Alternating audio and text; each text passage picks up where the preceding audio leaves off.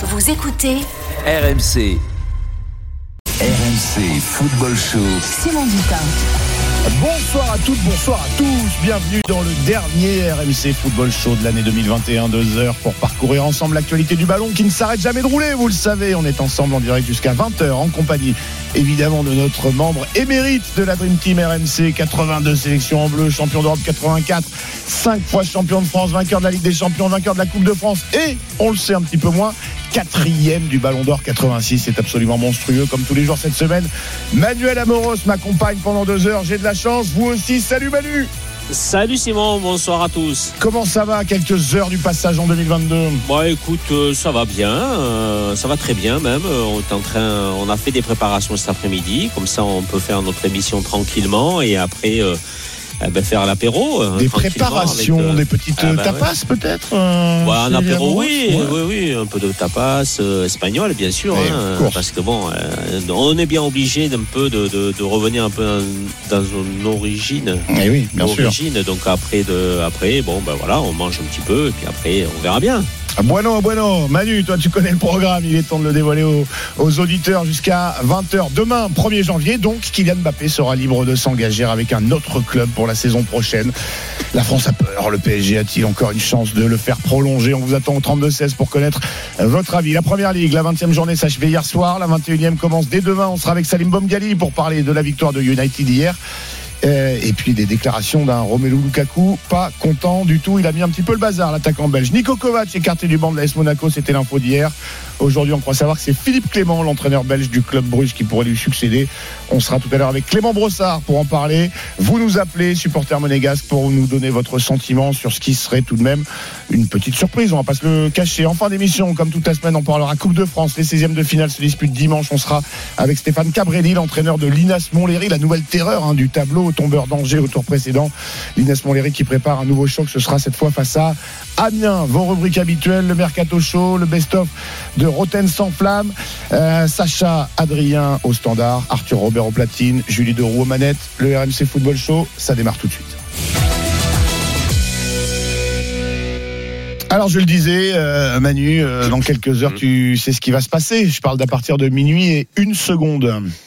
Ah ben oui, euh, comme tous les joueurs qui sont libres euh, au, au 30 juin 2022, ils peuvent euh, discuter et, même signer dans des clubs où ils le désirent. Exactement, il y en a un évidemment dont on parle beaucoup, beaucoup, beaucoup. C'est Kylian Mbappé qui lui aussi est en fin de contrat.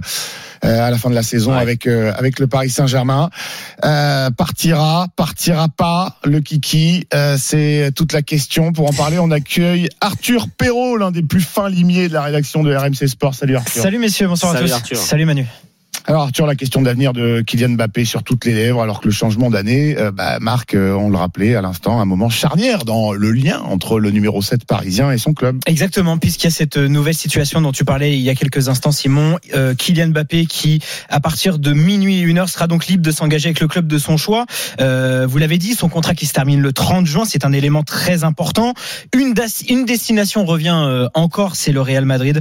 Les dirigeants espagnols qui peuvent commencer à négocier, mais avant, euh, ils doivent absolument en informer Paris, comme le veut un article euh, de la FIFA qui donc euh, les oblige à, prévenir d'abord les dirigeants parisiens. Ce qu'on peut dire, c'est que dans ce dossier, le PSG a toujours été très limpide. Paris souhaite prolonger sa star en lui offrant le plus gros salaire de l'effectif. Le club euh, y croit dur comme fer encore aujourd'hui. Euh, des discussions existent depuis octobre dernier, elles ne sont toujours pas rompues. Euh, mais l'attaquant prend son temps, c'est ce qu'on nous dit. Voilà, euh, il veut écouter ses sensations, comme c'était le cas euh, l'été dernier. Et si vraiment il a l'impression que euh, son parcours dans la capitale et plus globalement en France est terminé, eh bien, il ne prolongera pas. Ce qu'on peut dire aussi ce soir, que aucune décision ne devrait être annoncée dans les semaines à venir, surtout qu'il y a une échéance importante. C'est ce huitième de finale de Ligue des Champions face justement Eh au. Real Madrid. Euh, et ce que l'on sait, voilà, c'est que d'ici là, Kylian Mbappé restera entièrement dévoué à son équipe. Il l'a dit d'ailleurs récemment dans une interview à CNN. Il, euh, il veut toujours remporter cette Ligue des Champions avec le Paris Saint-Germain. Oui, alors il a dit, euh, je terminerai la saison à 100% Oui. euh, à Paris. Euh, bon, merci, euh, il est sympa, mais euh, si en plus il, il- partait cet hiver. Euh, bon, c'est vrai qu'il il a, il a encore des objectifs à, à atteindre. Supporter parisien, amoureux du football français, fan de l'attaquant des Bleus, vous nous appelez au 32-16, vous réagissez sur le hashtag euh, RMC Live, on, on, diffusera vos réactions et vous venez nous dire si tout simplement vous pensez que le PSG a encore une chance finalement de réussir à, à prolonger euh, Kylian Mbappé. Euh, Arthur le rappelait à l'instant, effectivement, euh, bon c'est all-in hein, du côté du PSG, euh, effectivement, on va tout mettre en œuvre et officiellement on y croit encore. Euh, avant d'accueillir des supporters parisiens, Manu, on a eu l'occasion d'en parler ensemble cette semaine. Ouais. Euh, pour toi, l'affaire elle est pliée. Euh, il oui. ne restera pas à Paris au-delà de, de cette saison. Je pense pas. Après, il y a.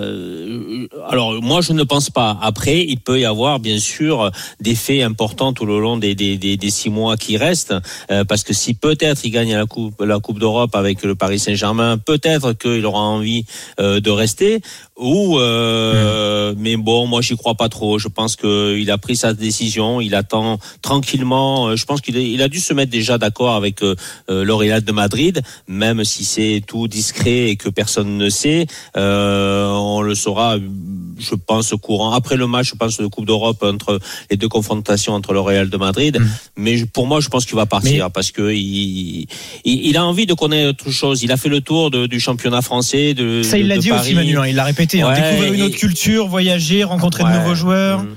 Une nouvelle façon puis, de jouer. Puis tu vois, regarde, la reprise d'entraînement, c'est demain pour Paris Saint-Germain. Lui, il a repris aujourd'hui, ouais. même si c'est pas euh, euh, ça le plus important. Mais c'est quelqu'un de, de, de, de, de, vraiment précis. Euh, il, il, a envie de quelque chose. Il, il essaie de tout mettre en œuvre pour le pour le réussir. Donc je pense que euh, il se prépare mentalement mais physiquement aussi pour les dernières échéances avec Paris Saint-Germain. Mais après, Manu, euh, tu, tu parlais de remporter la Coupe d'Europe. Euh, imaginons c'est le cas à la fin de l'année. Euh, ouais. Ça peut très bien être tout l'inverse aussi. Il peut très bien aussi, se dire, bien il peut très bien se dire, euh, voilà, voilà. Moi, Paris, je pense sur une bonne. Voilà. Et note. Paris, ouais, Paris rêvait de cette Coupe d'Europe et, et j'ai réussi à, à, à, permettre au PSG de, de la remporter. Aussi, ce que l'on, ce que l'on sait aussi, c'est que donc le Paris Saint-Germain lui a proposé de devenir le plus gros salaire de l'effectif, ce qui n'est pas rien. Mhm. Mais là aussi, Kylian Mbappé a répété récemment que ce n'était pas l'argent qui le guiderait entre guillemets. Après, mmh. reste à savoir quelles sont les ficelles que le PSG peut le tendre pour pour l'inciter encore plus à rester. Non, mais du moment qu'il refuse d'être le meilleur euh, le meilleur euh, le meilleur salaire du club, euh, ça veut dire qu'il est devant Messi qui tourne autour de 40 millions d'euros par près, par ouais. an. Ouais. Crois-moi qu'il y en a beaucoup qui dis, qui diraient pas non. Mmh. Lui, il n'en fait pas une question d'argent. Il, il, il a un plan de carrière bien établi. Paris ok, c'était très bien. Maintenant, il a fait le tour de Paris et du championnat français. Il veut voir autre chose. Moi, je prends toujours un peu l'exemple de Ronaldo. Euh, Ronaldo était à Manchester, il a fait le tour de Manchester, il est allé au Real, il est resté quand même pas mal d'années et il a voulu refaire encore des challenges très importants à la Juventus se relancer donc euh, et, et, de retourner euh, à Manchester. Donc voilà moi je pense que Kylian a envie de, de voir autre chose et il n'y a rien qui pourra l'arrêter euh, même si on lui propose énormément énormément d'argent. On rappelle qu'il a 23 ans seulement et ouais, alors bon, je, moi je, je, je, ne lâche pas mes arguments déjà développés ici cette semaine. 23 ans seulement je me fais en plus je crois le porte-voix de, de, de certains supporters supporters parisiens qui effectivement nourrissent et c'est bien naturel encore un petit peu d'espoir. Euh, il y a cette arrivée de Lionel Messi, euh, il l'a évoqué euh, dans l'interview dont, Arthur parlait chez nos, copains de, CNN. Il avait mis longtemps à se réjouir publiquement de l'arrivée de l'Argentin dans la capitale, et là, quand même, il en a mis une sacrée couche en disant que c'est presque irréel, qu'il faut se frotter les yeux, jouer avec Messi, que c'est quand même extraordinaire. On voit qu'il y a un début de complicité technique entre les deux joueurs qui, qui se nouent. Parfois, moi, j'ai envie de croire que, euh, en cas de, de, de bons résultats cette saison, le fait de jouer avec Messi et et, et le, non, si jamais ça fait partie des ficelles. Et si jamais non, euh, je crois pas. Si pas jamais ils éliminent le Real aller, Madrid de façon pas. autoritaire, peut-être qu'il va se dire mais attendez, pourquoi j'irai au Real alors que je mmh. suis dans l'équipe euh, Moi, je pense que ce sont des éléments qui peuvent faire pencher la balance. Euh, je non. rajoute à cela que euh, il avait exprimé le, le souhait de hum, bah, de permettre à Paris de s'y retrouver un petit peu financièrement, c'est-à-dire de récupérer une indemnité de transfert. Euh, ouais. Bon, euh, ils ont refusé Paris. Ah oui, c'est pas de sa faute hein, non plus. Hein. Non, c'est non. Euh, non, non, mais tu, tu, ben, tu c'est pas sa faute. Euh, tu fais bien de le rappeler. Il y a eu des offres oui. mirobolantes de, du Real ben, Madrid l'été dernier que, que Paris a, a, refusé en misant effectivement sur le fait que euh, ils arriveraient peut-être à le convaincre. On va demander son avis à, à Nordine, supporter du, du, PSG, Nordine qui a composé le 32-16. Bienvenue dans le RMC Football Show. Bonsoir messieurs. Bonsoir Nordine. Salut Nordine. Nordine, quel Comment allez-vous Bah nous ça va, ça va et toi Ça va bien. Tu prépares le réveillon Ouais, non, le réveillon, vous savez, j'ai 35 ans. Je pense que le réveillon, euh, je l'ai assez fêté comme ça dans ma vie. T'en as fait 34, c'est bon. Donc, euh, non, tranquille, petite soirée à la maison, tranquillement. Mais oui, le réveillon, il y Rien, a- rien, rien de spécial. Mais oui, on peut fêter, euh, on peut, on peut faire la fête Exactement. 364 autres jours euh, par an. Exactement. Euh, oui, que Eh te dit ton, que te dit ton, ton flair, toi, euh, parce que c'est vrai que il y a les déclarations d'intention du, du club, il y a la communication très, très polissée de Mbappé, on l'a encore vu cette semaine sur CNN. Donc on est obligé de faire un petit peu appel à son intuition quand même. Que te dit ton flair sur cette situation? Est-ce que tu penses que le non, PSG a encore une chance? écoutez, écoutez, messieurs, moi, on, on va parler, on va parler clairement. Mbappé, euh, il y a quelques années au trophée euh, UNFP, si je me trompe pas, il avait, euh, il avait demandé clairement euh, à avoir des responsabilités. Tout à fait. Ses responsabilités lui ont été données. Les clés lui ont été, lui ont été données. Est-ce qu'on est sûr de ça Explique-toi. Moi, j'ai, pas, moi, pas cette impression. J'ai l'impression que plus. Mais justement. attendez, messieurs, messieurs, messieurs, excusez-moi.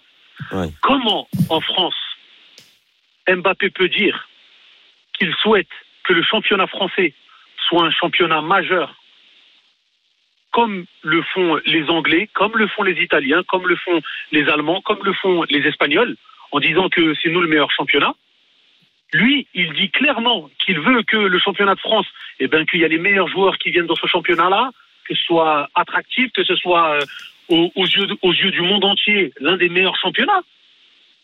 Et aujourd'hui, partir de ce championnat. Expliquez-moi. Moi, il faut juste m'expliquer mais ça. Ouais, mais Nordine, euh, Aujourd'hui, tout- tout- tous les clubs ne sont pas. propagande, je dis vous, lorsque je dis vous, Mm. c'est-à-dire que ce soit les journalistes, les consultants, les anciens footballeurs, Hmm. ils voient tous, oui, Mbappé, il faut qu'il parte au Real. Mais je comprends pas. Pourquoi faut qu'il parte au Real? Ça, je comprends pas. Et quand on parle du PSG, bien évidemment, on va parler de l'argent. Mais on en parle des Anglais avec l'argent qu'ils mettent sur la table. On en parle des transferts cachés qu'il y a eu en Espagne. On n'en parle pas de ces transferts cachés. Quand Neymar, Mm. ils annoncent qu'ils l'ont acheté euh, 15 millions et en fin de compte, ils ont lâché plus de 100 millions pour l'acheter. On n'en parle pas. Mais bien évidemment, en France, qu'est-ce qu'on va envier aux autres? On a la meilleure formation d'Europe. Tout le monde veut nos joueurs. Et bien Mais Nordine, on les- oui. Nordine, Nordine. Oui. Si, si, si Mbappé euh, veut rester à Paris, il aurait Oui. déjà fait savoir, il aurait déjà resigné. Donc aujourd'hui, on a dans, dans, dans l'esprit de tous, il va vouloir partir parce que il veut connaître notre championnat. C'est pas nous qu'on le dit, C'est lui qui l'a dit. Emmanuel Amoros au, au- au- Oui, qui a parlé. oui, Euh, oui. j'ai- reconnu ta voix. Ouais. Euh, Bonsoir, Nordine. toi, toi- Ouais. Non, il n'y a pas de souci. Toi qui as été footballeur, Oui, oui. Tu n'as jamais eu, Immense toi footballeur. personnellement, ou dans ton. Ou, comment Un immense footballeur, un quatrième du Oui, Ballon d'Or en oui, 86. Hein. Ouais. Non, mais attention. hein. J'ai fait ce que j'ai pu. Oui. J'ai fait ce que j'ai pu. Mais, mais le- le- les, temps, les temps ont passé, vous savez. Le, Mais c'est ça. on- c'est- hmm. Et oui, c'est ça. On peut pas comparer. Non, mais on peut pas comparer. Mais tu as raison, on peut pas comparer les deux. C'est pas possible. Non, non, on peut pas comparer. Non, ce que je vais expliquer, euh, monsieur Amoros, si je peux me Ouais, permettre. ouais, non, oui, tu peux m'appeler Manu, c'est pas un problème. si je peux que, ce que je veux dire, en fait, ce que je veux dire Ouais. tout simplement, c'est que dans, dans ta carrière, je vais te tutoyer, hein, Oui, oui, vas-y, Excuse-moi. y a pas de problème. Dans, ta carrière et même dans les footballeurs, de tes ex-coéquipiers, et même dans, des, dans tes, tes, tes amis aujourd'hui qui ont été Mhm. footballeurs, tu en as certains qui ont re-signé après que leur contrat soit fini. Tu as connu ça dans le même club. Bah, C'est vrai, Manu, j'en ai- euh, a pas pas des. tellement. hein. T'as pas joué avec des stars Il qui ont, qui changé il d'avis euh, C'est. Ben non, euh, Michel Platini il a toujours été euh, au bout de ses contrats, puis il a re-signé. Euh, Il a re-signé pour le même club. ouais, pour le même club. Voilà. Et euh, ouais, il a pas. Mais si tu Parce veux, c'est compliqué de comparer les années qui seront qui sont d'avant et, et celles d'aujourd'hui. Oui, Parce que le football et l'argent sont arrivés et, et fait Mais- vraiment oui, énormément, énormément euh, pour les joueurs et pour les clubs aussi. Hein. Donc euh, Oui. et la mentalité, la mentalité des joueurs ont complètement changé aussi. Bien sûr, mais Et le ça- football a changé. Et donc les gens ont tout- changé. Donc à partir Oui, de là, c'est toujours ça- difficile et compliqué. Aujourd'hui, on Bien ne sûr. pense pas comme on pensait à l'époque. C'est pas possible.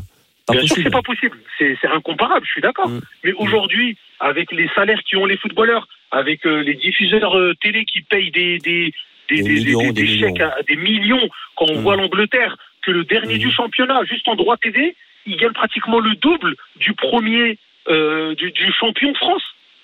Mhm. Ben oui, mais Mhm. le salaire d'un, Ouais, le salaire d'un, excuse-moi, le salaire d'un, Ouais. joueur en championship, mais c'est les, les, les joueurs en championship, leur salaire, il est l'équivalent de, de certains joueurs en Ligue 1.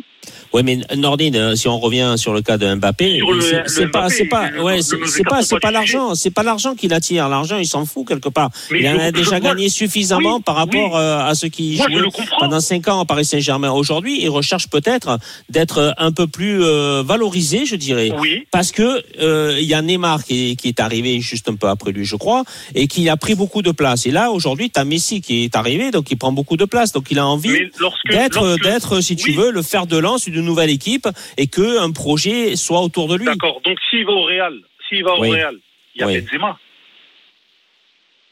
Il y a Benzema au Real.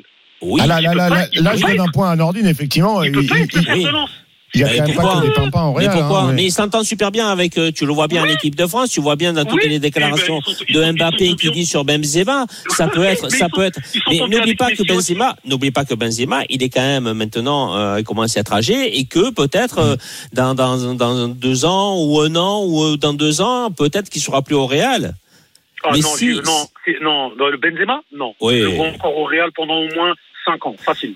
Ah, 5 ans, il faut tenir le haut niveau à attention, 5 ans en ordinaire, c'est pas évident le haut niveau. Euh, C'est pas comme si tu jouais euh, au Real, Attends, tu joues au Real de Madrid, c'est pas comme si tu jouais en amateur dans ce club. Hein. euh, je suis d'accord. je suis jouait à d'accord avec 40 toi, ans parce que psychologiquement, c'est important. Hein. Quand tu vois l'hygiène de vie de Benzema et qu'aujourd'hui Ouais. c'est un titulaire indiscutable, tu vas le laisser titulaire indiscutable pendant Ouais, combien mais il n'a pas eu toujours eu euh, l'hygiène de vie nécessaire. Ouais. hein. Il a Euh, 34 eu ans, ces hein. dernières, euh, ouais, il a eu ces dernières années, mais pas tout le temps. Donc parce qu'il a compris que s'il veut aller jusqu'au bout, et, et, et Ronaldo lui a apporté énormément là-dessus, c'est Oui. que euh, il faut être euh, vraiment euh, clean. Euh, dans, niveau dans, de, euh, de- de- oui. de- dans sa préparation, dans, Exactement. dans, dans ses aliments, dans sa vie en dehors, tout ça. Donc euh, voilà, il a appris, Oui.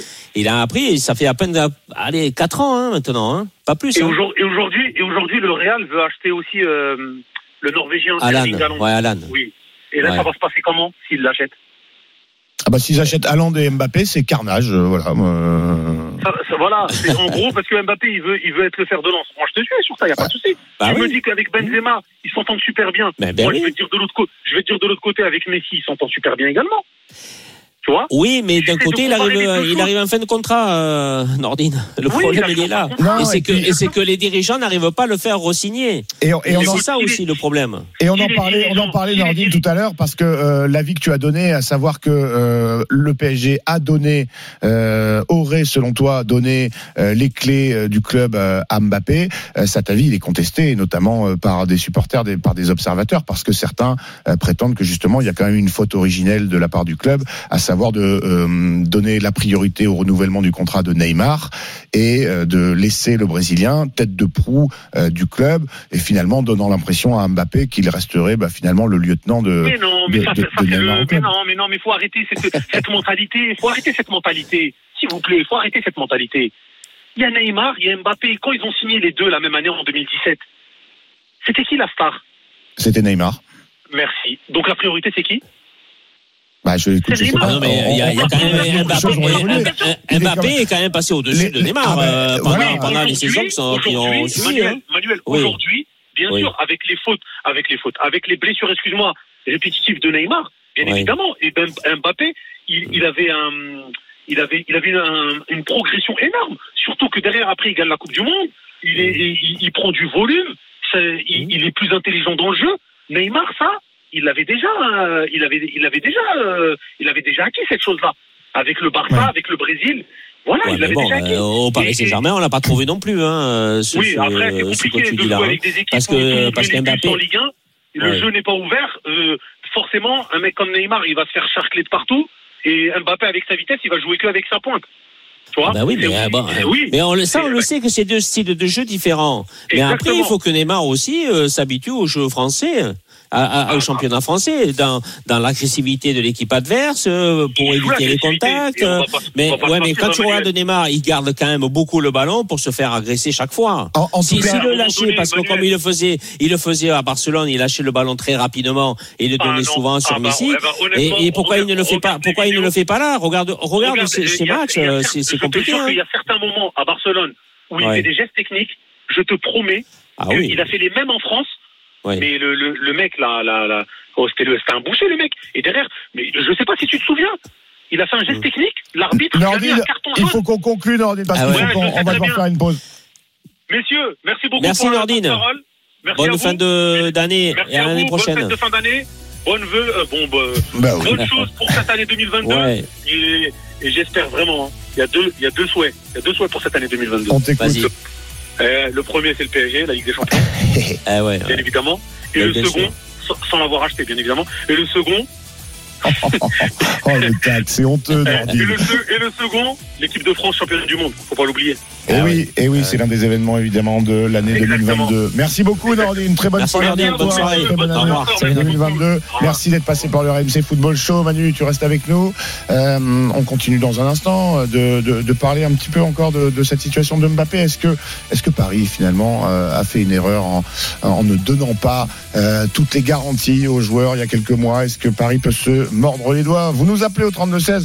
Euh, vous avez vu la passion avec laquelle, Avec laquelle euh, Nordine défend, euh, défend ses convictions. Effectivement, c'est un sujet qui n'a pas fini de nous faire réagir. Vous restez bien avec euh, nous. Le RMC Football Show revient dans un instant. RMC Football Show. Simon Dutin.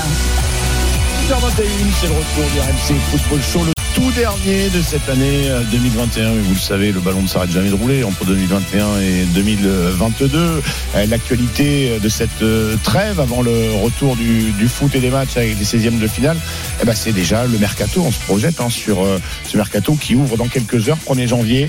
Euh, les joueurs en fin de contrat à la fin de la saison seront libres de s'engager, de discuter avec euh, le club de leur choix le choix, Arthur Perrault qui est toujours avec moi en, studio, euh, Emmanuel Amoros, le choix de Mbappé, on croit le connaître en cas de départ, ce serait le Real Madrid. Arthur, où en est-on de cette situation? Quelles sont euh, les infos dont on dispose? Avec donc ce soir à partir de minuit, Kylian Mbappé qui sera libre de signer. On précise le terme parce qu'on l'a pas donné un pré-contrat euh, dans un autre club, le club de son choix, euh, ou très bien de, de prolonger au Paris Saint-Germain. Ce que l'on sait, c'est qu'il y a un nom forcément qui revient euh, avec insistance, c'est le Real Madrid. Les dirigeants espagnols qui peuvent commencer à négocier, mais avant, euh, comme le veut le, le règlement de la FIFA, ils devront forcément en informer le Paris Saint-Germain, le PSG qui a toujours tenu le même discours euh, depuis le début des, discussions en octobre dernier. Euh, Paris veut prolonger sa star en lui offrant le plus gros salaire de l'effectif. Les discussions ne sont pas rompues, elles continuent encore aujourd'hui, mais euh, du côté d'Mbappé, euh, voilà, on prend vraiment son temps. Le joueur veut, comme l'été dernier, essayer de voir comment il se sent au club, s'il a l'impression d'avoir terminé son parcours à Paris et plus globalement en France pour euh, ensuite euh, décider de, de prolonger ou non. Euh, voilà, aucune communication dans les prochaines semaines et évidemment il y a cette échéance euh, très importante à laquelle on pense, le huitième de finale de Ligue des Champions face au Real de Madrid qui approche à grands pas déjà. Oui, et même si Emmanuel Amoros euh, n'est pas de mon avis euh, en cas d'élimination, en cas de qualification euh, autoritaire Non. face au Real, moi je pense que ça pourrait faire réfléchir euh, Kylian Mbappé. Les supporters parisiens. mais tu vois, euh, Oui. Simon, euh, le Real de Madrid doit euh, doit informer euh, le, le Paris Saint-Germain. Oui. Mais franchement, pourquoi Euh, C'est encore un règlement euh, qui, ne sert à rien parce que quel intérêt euh, de, de, de prévenir le Paris Saint-Germain? En sachant que le Paris Saint-Germain veut le faire. Euh, Je te- tu veux que je te redonne le règlement le, le terme exact?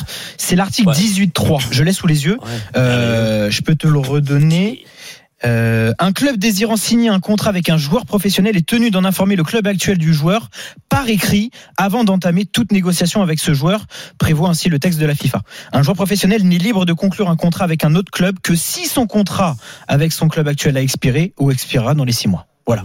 C'est ce que dit cet article. euh, il y, a, il y a quelques mois en arrière où euh, il y a eu des informations comme quoi euh, le Real de Madrid était très intéressé par Mbappé Oui. et que y a, le Real n'a pas démenti et, et que Paris Saint-Germain, rappelle-toi, par l'intermédiaire de Leonardo, euh, a, a, a, a demandé de, de, au, au Real de Madrid de faire attention que c'était pas l'heure encore des discussions. Oui, exactement. Donc euh, cette règle pour ça, franchement, Bon. Manière, euh, bon, c'est comme ça, c'est une loi qui, qui Bah, est moi, mise je- en place. justement, je croyais que Il faut- je croyais que l'intérêt de, de cette règle de pouvoir s'engager avec le club de son choix à partir du 1er janvier permettait de se, de, de, de se dispenser de euh, bah, Bah de, ouais. de se contacter entre entre clubs. En tout cas, Ouais, on, on se imagine. pourquoi faire du moment que le joueur il Ouais, va être libre, il n'y a aucune indemnité. Alors euh, bien va- sûr que s'il était parti euh, avant avant le mercato euh, ou maintenant par exemple, euh, là il est toujours obligé de, de pouvoir de- verser des indemnités. Oui, et puis on imagine que les dirigeants parisiens vont pas tomber de l'échelle si jamais ils apprennent officiellement l'intérêt du Real pour Mbappé. Non, sans, sans rire, on, on était vraiment loin de, de, de s'en douter. Manu, euh, on- Il y a des lois qui, qui qui sont pas mises en place et qui euh, pourraient être beaucoup plus importantes que ça là quoi. Oui. Bon, même si on va pas refaire l'histoire, on en parlait. non euh, non non bien sûr. On en parlait il y a un quoi. instant avec Dommage. Nordine. Tu penses que le le PSG a, a raté a raté sa chance à, Mais bien à, sûr. à- ouais il y a eu Mais des, tu- des moi, je vais te de dire une chose, par Simon. Moi, je pense, moi, je pense que Mbappé, il, il était programmé pour partir au bout de cinq ans. Il- dans sa tête, ça a toujours été clair. Euh, je fais cinq ans à Paris Saint-Germain. Après, si j'arrive à, à être performant, si j'arrive à progresser, s'il y a un club comme le Real de Madrid, parce que le Real de Madrid, c'est le club de ma jeunesse, c'est le club euh, que je veux, où il veut jouer complètement. Et, et- et je pense qu'il est programmé pour ça. Et, et c'est déjà de, de- depuis qu'il est arrivé à Paris Saint-Germain, depuis qu'il est footballeur et qu'il il a été professionnel. Voilà, je signe 5 ans à Paris et après je pars dans, dans le club où euh, j'ai rêvé euh, de jouer, c'est le Real de Madrid. Enfin, je pense, hein. Bah oui, et puis euh, surtout, on, on sait que c'est le club de ses rêves. Et, bien en fait, sûr. euh, s'il n'y avait pas le Real, ou si le Real euh, lui disait, écoute, euh, Coco, nous on n'est pas intéressé, Hmm. euh, on imagine que bah il, il n'aurait pas envie de partir pour partir. Je pense que ce qu'il veut, lui, c'est jouer au Real, c'est pas jouer ailleurs qu'à Paris. Bah Euh, oui, bah oui. Voilà. Bon, écoute. euh, Bon, on verra ça euh, ah oui, peu on de temps. Hein. Eh ben oui, on n'a pas fini, on n'a pas fini euh, d'en parler. On en reparlera évidemment demain dans euh, les grandes gueules du sport, euh, où on sera à nouveau avec toi, Arthur, pour continuer de parler de ce sujet qui déchaîne les passions et qui dépasse le cadre des euh, Arthur te supporters. le dira si on- s'ils ont bien reçu le fax Ouais. ou l'email, le Paris. Et si les dirigeants parisiens sont surpris Ils de ils ils souhaiteront pas la bonne année, mais je vous envoie un face. Nous commençons les, les discussions avec Kylian Mais tu, tu l'as dit Manu, l'image à retenir aujourd'hui, c'est que voilà, Kylian Mbappé a repris l'entraînement avant tout le monde. Il était Ouais. tout seul à l'entraînement cet après-midi au camp des loges, euh, avec plusieurs membres du staff parisien. Donc voilà, c'est la reprise Bah, ça- ouais, un jour avant les autres. Ouais, ça prouve signe- c'est que signe ce qu'il est gars, totalement ce- impliqué. Et Comme- si C'est ça, ouais. impliqué, il est professionnel, Voilà. euh, et c'est pas son jeune âge qui, euh, qui, qui, qui vient, qui va venir l'emmerder, quoi. hein. Et avec son niveau de performance, on peut pas dire que euh, il Ah nous la joue. euh, À l'envers. Hein, ouais, pour la, si jamais c'est sa vrai. dernière saison euh, à Paris. Merci beaucoup Arthur d'avoir fait le Merci, détour Arthur. par, Bonne soirée, messieurs, bon le réveillon. studio de RMC Sport et bon réveillon Bonne effectivement. année avec un petit peu d'avance. Oui, avec un petit peu euh, d'avance. Bon, restez bien avec nous, le RMC Football Show.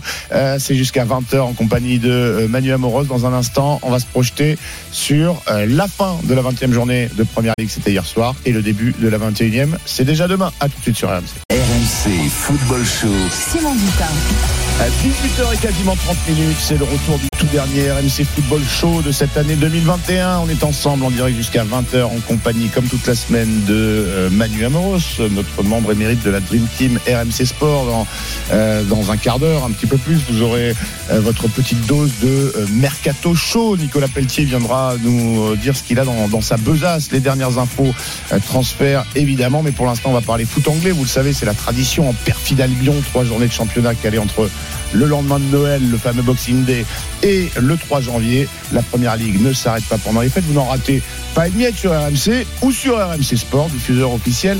Salim Bomdiani, qui est un petit peu, euh, je le disais hier, euh, notre Gary Lineker euh, à nous, bah, fait comme tous les jours de la semaine un petit détour par le RMC Football Show. Salut Salim, merci de passer nous voir. Comme d'habitude, je te pose la question en VO. How are you going, mate? Fine, and you? Quite good, thank you. Yep. And you, Manu?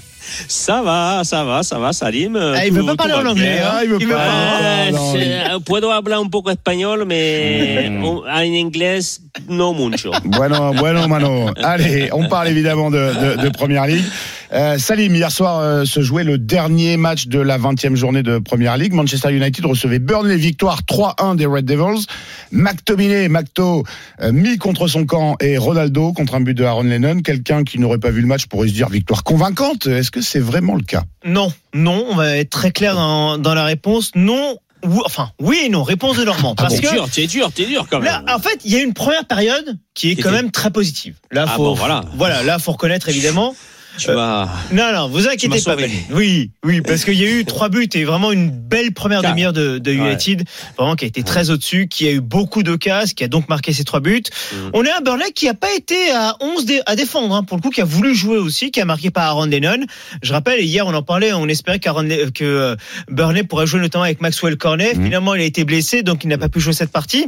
Bref, Burnley a eu des opportunités, mais United a été bon en première. En revanche, franchement, à l'issue de la première période, on aurait pu éteindre notre télé et aller dormir parce que, ben, en seconde période, faut être honnête, il s'est quasi rien passé. United a attendu, a eu une ou deux pseudo-occasions. Burnley a essayé, mais n'a pas fait grand-chose. Donc, une belle première période, une deuxième plus euh, tranquille. On va parler de contrôle. Allez, on va être positif pour United. Bah, Manu, ça s'appelle ouais, ça gérer, ça s'appelle gérer euh, le match hein, en seconde mi-temps. Ils, ils ont fait les efforts de mener 3-1 à la mi-temps et après ils ont géré le match comme ils, comme ils ont voulu.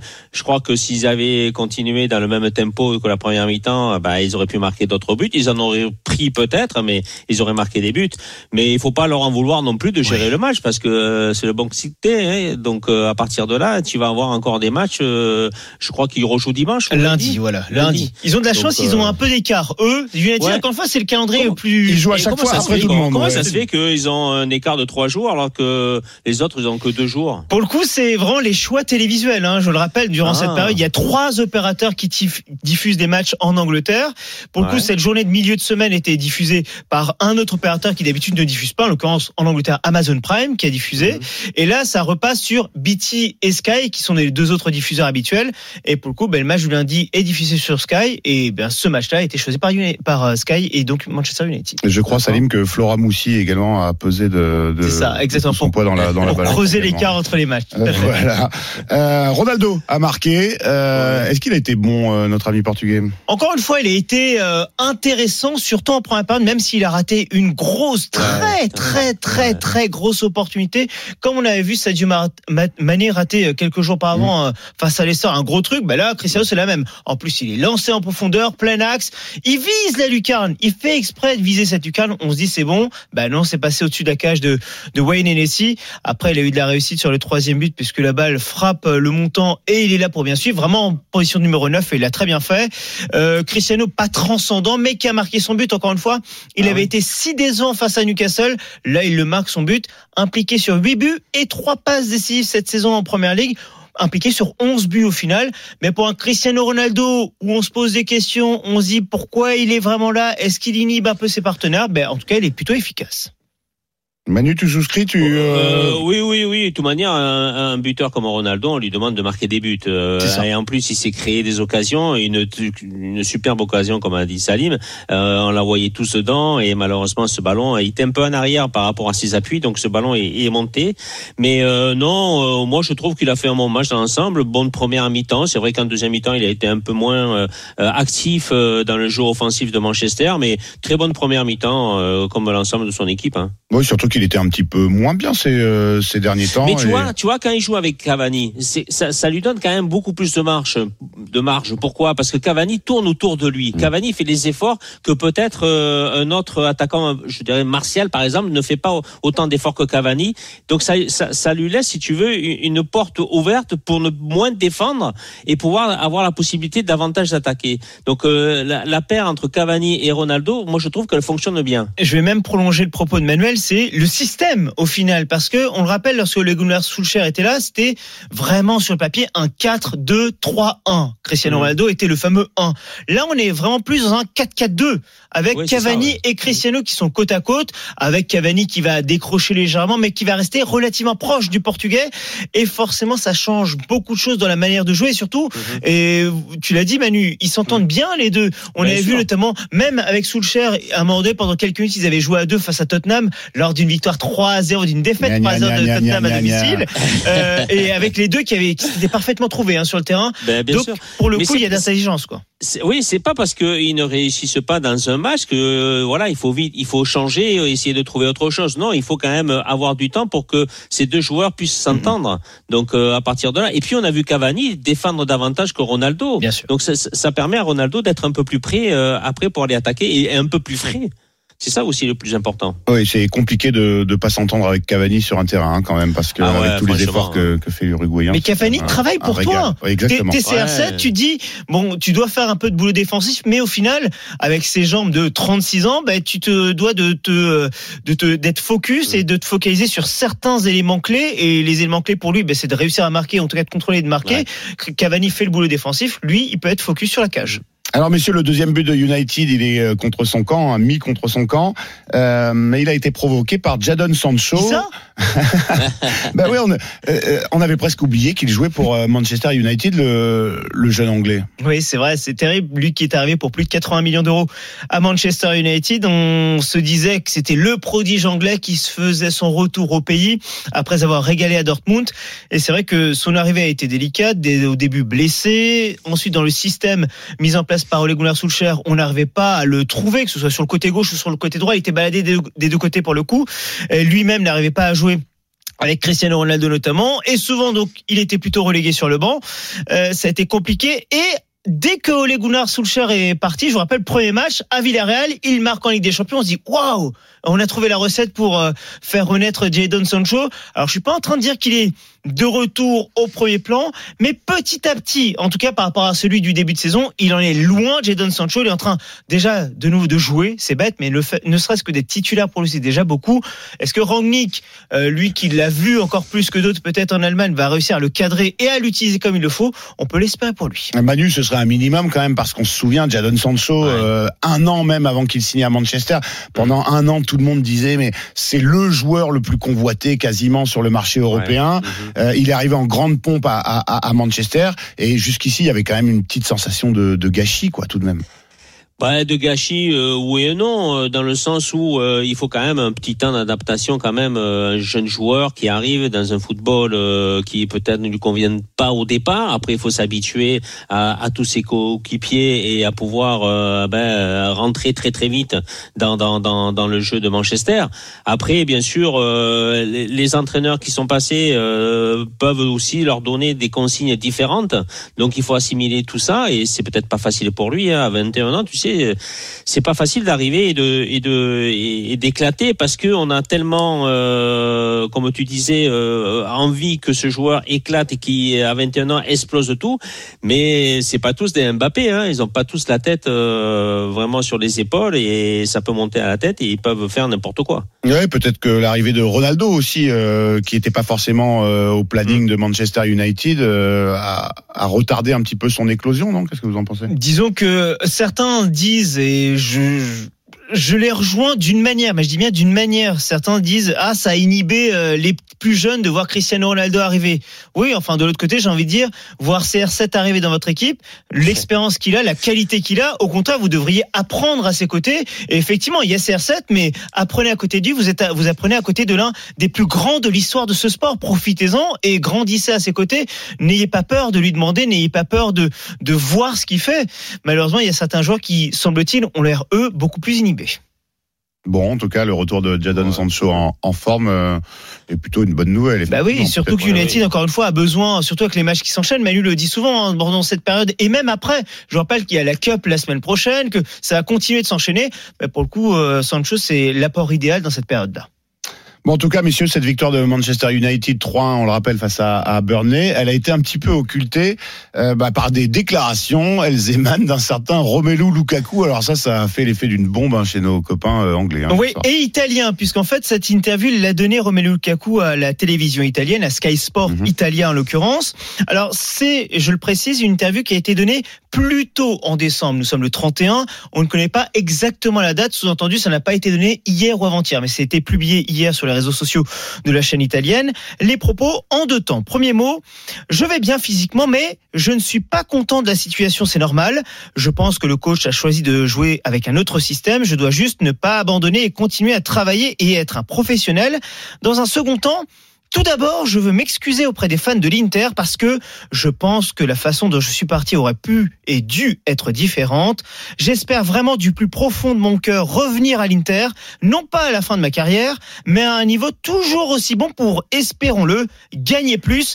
Oui, c'est le genre de propos qui doit plaire et aux coachs et aux supporters de Chelsea. Mais oui, parce qu'en plus, messieurs, le, le foot, c'est un peu comme la politique. Tous les, tous les petits mots sont évidemment exagérés, euh, Bah alors qu'il revient en, pleine forme. Non, mais c'est c'est quand même. Bah, ouais, euh, enfin, il n'y a pas besoin d'exagérer. Pardon, quand je, quand je, pardon, Non, mais tu je, vas pas je- dire je- ça quand même. Ouais, Tu- quand, quand il dit ça, notamment, je suis à Chelsea, je viens d'arriver à Chelsea, lui qui faisait son retour Mais à Chelsea, ça. et je dis, ah ben j'espère revenir à l'Inter, mais pas à la fin de ma carrière, quand je serai encore en forme. Ouais. Donc ça veut dire quoi, l'année prochaine, il va retourner à l'Inter? Quand je suis fan de Chelsea, pardon, je suis pas content d'entendre ça. voilà. S'il dit ça, pourquoi il est parti de l'Inter alors? C'est ça Si s'il si, regrette quelques mois après, euh, franchement, euh, il aurait dû rester là-bas et on n'en parlait plus quoi. Bah, écoutez, euh, C'est- surprenant la euh, Non, mais c'est non, ça. mais c'est surprenant aujourd'hui la parole des joueurs qui est euh, euh, amplifiée chaque fois dans les journaux, bien sûr, mais qui est euh, dans la réalité aussi, parce que il dit pas ça sans, sans savoir qu'il va y avoir de la répercussion derrière, quoi. Alors c'est c'est de toute façon évidemment de- le signe d'un d'un malaise alors qu'on se souvient qu'il avait commencé euh, la saison de façon exceptionnelle. Il fait un premier mois, euh, un mois d'août Mais exceptionnel. oui, Et, et on se dit, ça y est, Chelsea a trouvé la pièce manquante. Mhm. Ils ont enfin leur avancement. Mhm. C'est vrai qu'il a été blessé, il a raté Oui. énormément de matchs. Oui. Euh, avant de poursuivre euh, sur ce débat, on va écouter Thomas Tuchel. Euh, dimanche, c'est le choc de la 21e journée. Chelsea qui accueille Liverpool. Il était ce matin en conférence de presse. Il a évidemment été interrogé sur les propos de son buteur belge. Let's be honest also with it. We don't like it. I don't like it, like I said, because it's noise. that Soyons honnêtes, je n'aime pas ça parce que cela fait du bruit, uh, calm un bruit dont nous n'avons pas besoin. Nous avons besoin de rester concentrés. Je pense que personne dans ce club n'était au courant qu'il était malheureux. Nous sommes tous très surpris par cette sortie. Il va falloir en parler car je ne vois aucune raison à cette situation.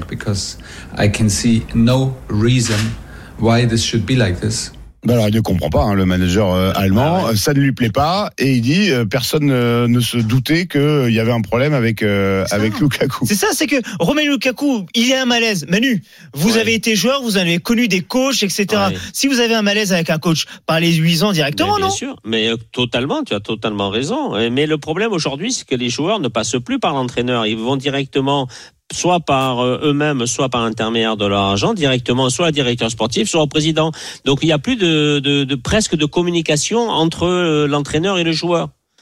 C'est compliqué hein, maintenant. hein. Mais là, encore une fois, hein, c'est même pas Ouais. le, le directeur sportif ou le président, c'est un média italien où il va dire ah je je suis mal à l'aise etc avec mon coach anglais, enfin mon coach de mon club anglais. Mhm. C'est ça qui me gêne. Va lui dire directement à Thomas Tourelle, je suis pas bien avec ce système, je suis pas pas de problème, mais Mhm. Tourelle il acceptera ça, mais pas un mais, média. mais, tu, mais Salim, tu disais que cet article est sorti en début de mois de décembre. Oui, Ah, c'est ça, il y a le timing de la publication mais voilà, qui mais interroge pourquoi le timing ouais. aujourd'hui? C'est parce le que truc- Chelsea en ce moment ils sont pas très bons et on sort ça pour mettre encore plus de difficultés dans le groupe qu'à Tourelle et, et, et c'est pas c'est pas je sais pas mais c'est pas le bon timing le pour eux, contexte. je précise le contexte de Sky Sport Italia et de cette interview de 29 minutes en fait qui diffuse eux le 31 décembre. En l'occurrence aujourd'hui, mais hier ils ont balancé des extraits sur les réseaux sociaux pour faire monter un peu la sauce autour de cet entretien. voilà. Euh, après eux ils ont un entretien, mais Lukaku le donne librement. Hein, pour le coup, c'est Lukaku il n'a pas été forcé de, de prononcer ces propos-là. En tout cas, Romelu Lukaku, euh, il jouera euh, gros. hein, il va être scruté euh, de près. Et on le rappelle. hein, ça, on Chelsea verra, Liverpool. tiens. Déjà, la composition de Thomas Voilà. Tuchel va être à ce titre euh, très instructive. Dimanche, on le rappelle, Chelsea Liverpool, c'est euh, le choc de cette 21e journée. Très rapidement, euh, Salim, au niveau Covid, on en est où? Tout, tout se passe bien? Bah avec un match qui est de nouveau reporté hein, en cette journée, Southampton-Newcastle qui est prévu ce dimanche à 15h. Il y aura quatre matchs en même temps. Enfin, il y aurait dû avoir quatre matchs en même temps, mais finalement trois seulement puisque du côté de Newcastle, beaucoup trop de cas de Covid et également joueurs blessés. Sous-entendu, pas assez de joueurs pour pouvoir jouer la rencontre. Et puis à Liverpool, Jurgen Klopp l'a annoncé aujourd'hui, trois joueurs sont testés et sont suspectés d'être positifs. Pour l'instant, il n'a pas donné les noms, mais Liverpool le fait en règle générale avant les rencontres. Donc on saura sans doute ce samedi ou ce dimanche matin qui sont les trois joueurs qui seront donc absents face à Chelsea. La 21e journée qui commence euh, demain, la dernière des trois traditionnellement prévues durant les fêtes. Donne-nous le programme qui nous attend sur RMC Sport, mais nous un petit peu l'eau à la bouche. Ce samedi, ce sera du 100% Londres, puisque dès 13h30, Arsenal, Manchester City, Pep Guardiola face à Mikel Arteta. Enfin, Arteta pas vraiment, puisque lui aussi touché par la Covid-19, il ne sera pas sur le banc. 13h30 Arsenal, 16h Watford, Watford face à Tottenham, Ah. on reste à Londres et dans ce nord-nord-ouest de Londres. Et puis 18h30 en revanche, on va dans le sud-est de Londres pour un Crystal Palace West Ham qui s'annonce également passionnant. Et oui, West Ham, je sais que vous adorez ce club, Simon. Et puis dimanche, quatre, non plutôt trois matchs qui sont pardon à, à 15h dans un multiplex et puis à 17h30 donc le fameux Chelsea Liverpool. Vous imaginez le même week-end. Arsenal City, Chelsea Liverpool et lundi on termine à 18h30 avec un petit United Wolverhampton. On va se régaler comme durant toute la période euh, des fêtes. Courage, Salim, c'est la dernière euh, ligne droite.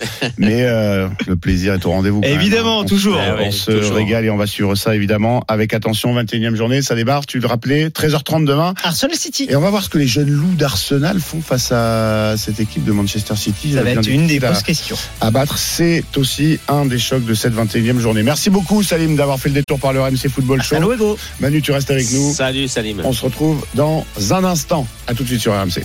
RMC Football Show. Simon Dutin. À 18h47, c'est le retour du RMC Football Show. On est ensemble en direct jusqu'à 20h pour ce tout dernier opus de l'année 2021. Euh, la semaine prochaine, vous retrouverez évidemment toute la bande de Roten sans flamme autour de Jérôme évidemment, Jean-Louis Tour et tous leurs consultants. Euh, vous n'oubliez pas, hein, c'est l'un de vos rendez-vous de la semaine, le best-of de Roten sans flamme. Euh, ce sera aux alentours de 19h20. Aujourd'hui, on reviendra sur euh, l'émission où Didier Deschamps, le sélectionneur de l'équipe de France, était invité. Mais pour l'instant, euh, comme tous les soirs de la semaine, on va faire ensemble le tour de l'actualité Mercato. On adore ça, c'est le Mercato Show. RMC, Le Mercato Show. Ah, j'ai cru que Arthur Robert m'avait encore oublié euh, le jingle. hein, C'est sa spécialité. Le Mercato Show, c'est avec toi, Nico Pelletier. Salut. Salut Simon, salut Manu, salut à tous. Merci. Euh... Tiens, mais Manu qui nous retrouvera dans, dans un instant. Manu, il, a- il nous a, il a posé le téléphone, je crois. Il est parti, il est parti préparer les tapas. Euh, Nico. euh, Ah, il, il est de retour, Manu. je suis de retour. Je suis désolé. en cuisine non, je suis pas en cuisine, mais il y a du brouillard énorme chez moi et je sais pas, il y a une. Et Jack le champagne. Euh, Ouais, ma il a- femme, elle n'arrivait pas à ouvrir la bouteille de champagne, je suis commencé, allé l'aider. hein. Il a déjà commencé le réveillon, Manu. Euh, bon, c'est l'heure du mercato. Je sais que t'adores ça. Nous aussi, tout le monde, tous les fans de foot adorent ça. Euh, bah Nico, qu'est-ce que tu as dans, dans la besace? Une officialisation d'un départ à Lille, hein, c'est ça? Oui, c'était attendu depuis plusieurs jours. Jonathan Iconé quitte le LOSC et rejoint la Fiorentina. L'opération rapporte 14 millions d'euros au LOSC. Le communiqué lillois ne précise pas la durée du contrat. Le joueur va commencer à s'entraîner avec sa nouvelle équipe dans les prochaines heures. Les, les Lillois qui devront toutefois fournir une partie de la plus-value enregistrée au club formateur euh, d'Iconé, qui n'est autre que le PSG. Ça, c'est la spécialité du PSG. Hein. C'est des malins. Ils font pas jouer les, les mecs qu'ils ont formés au club, mais par contre, ils, négocient toujours un petit euh, pourcentage à la, à la revente. Manu, qu'est-ce que tu penses de ce, ce choix Bah, de carrière avec tout l'argent qu'ils dépensent et qu'après ils n'arrivent Ouais, pas à ouais, se mais, retrouver, euh, c'est des jeunes du centre de formation qui font le, le, le nécessaire pour renflouer un petit peu, un petit peu hein, les Ça fait caisses un du peu d'argent de PSG. poche, oui, pour les, Ouais, voilà, hein. c'est ça, ouais. Bon, qu'est-ce que tu Ouais. penses de alors Est-ce que c'est une Il perte connaît. pour euh, pour Lille? Il connaît un peu moins performant cette saison, mais qui, Ah qui bah, revenait pas mal et euh, Ouais. Bon, Ouais, il revenait très bien, la Fiorentina. Bon, euh, je crois qu'on avait parlé en début de semaine. euh, mon- pff, moi, entre la Fiorentina, Lille, euh, peut-être je serais resté à Lille, mais ça fait déjà quand même un petit moment qu'il est là-bas. Il avait envie de peut-être de voir autre chose dans notre championnat. Ça faisait trois ans et demi qu'il était au LOSC. Combien? Trois ans et demi. Ouais, le championnat italien est quand même euh, attrayant, euh, même si c'est pas la Fiorentina, c'est pas la Fiorentina qu'on a connue euh, auparavant. Mais bon, c'est un, un beau challenge pour lui. euh, espérons qu'il puisse réussir aussi. Et oui, Rui Costa et Batistuta ne sont plus là, Mm. mais euh, il y a un certain Vlaovic, c'est pas mal, le Serbe là, Ouais. qui a battu le record de buts Mm. sur euh, une année de calendaire. Peut-être qu'il va euh, se Au régaler Barça, des, des il- caviars. Oui, alors on en Ah, parle on au va en Barça. parler, mais, on va en parler au Barça. Ah là là Ah ouais. là là là. Ah, pas- excuse-moi, je On va pas spoiler peu, le programme de, euh, de Nico. Des infos toujours, Nico. à, toujours à Lille. Euh, Jonathan David, pisté par un club de première ligue. Oui, c'est une information qui pourrait agiter le mercato estival du LOSC, alors que l'agent de Jonathan David a déjà annoncé que le buteur canadien disputait sa dernière saison avec Lille. Selon les informations du très sérieux site The Athletic, Arsenal en a fait l'une de ses cibles pour le prochain mercato. Les Gunners qui cherchent un remplaçant, Alexandre Lacazette, en fin de contrat en juin prochain.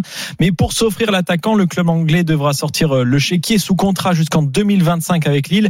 David est estimé entre 50 et 60 millions d'euros. Quand oui, même, hein. bah quand même. euh, je crois que c'est 12 buts euh, cette saison déjà, Oui. euh, Jonathan euh, David, 12 buts, qui a mis un, un petit peu de temps à s'adapter à Lille. hein. On l'annonçait comme un, un très Ouais. grand espoir du foot mondial.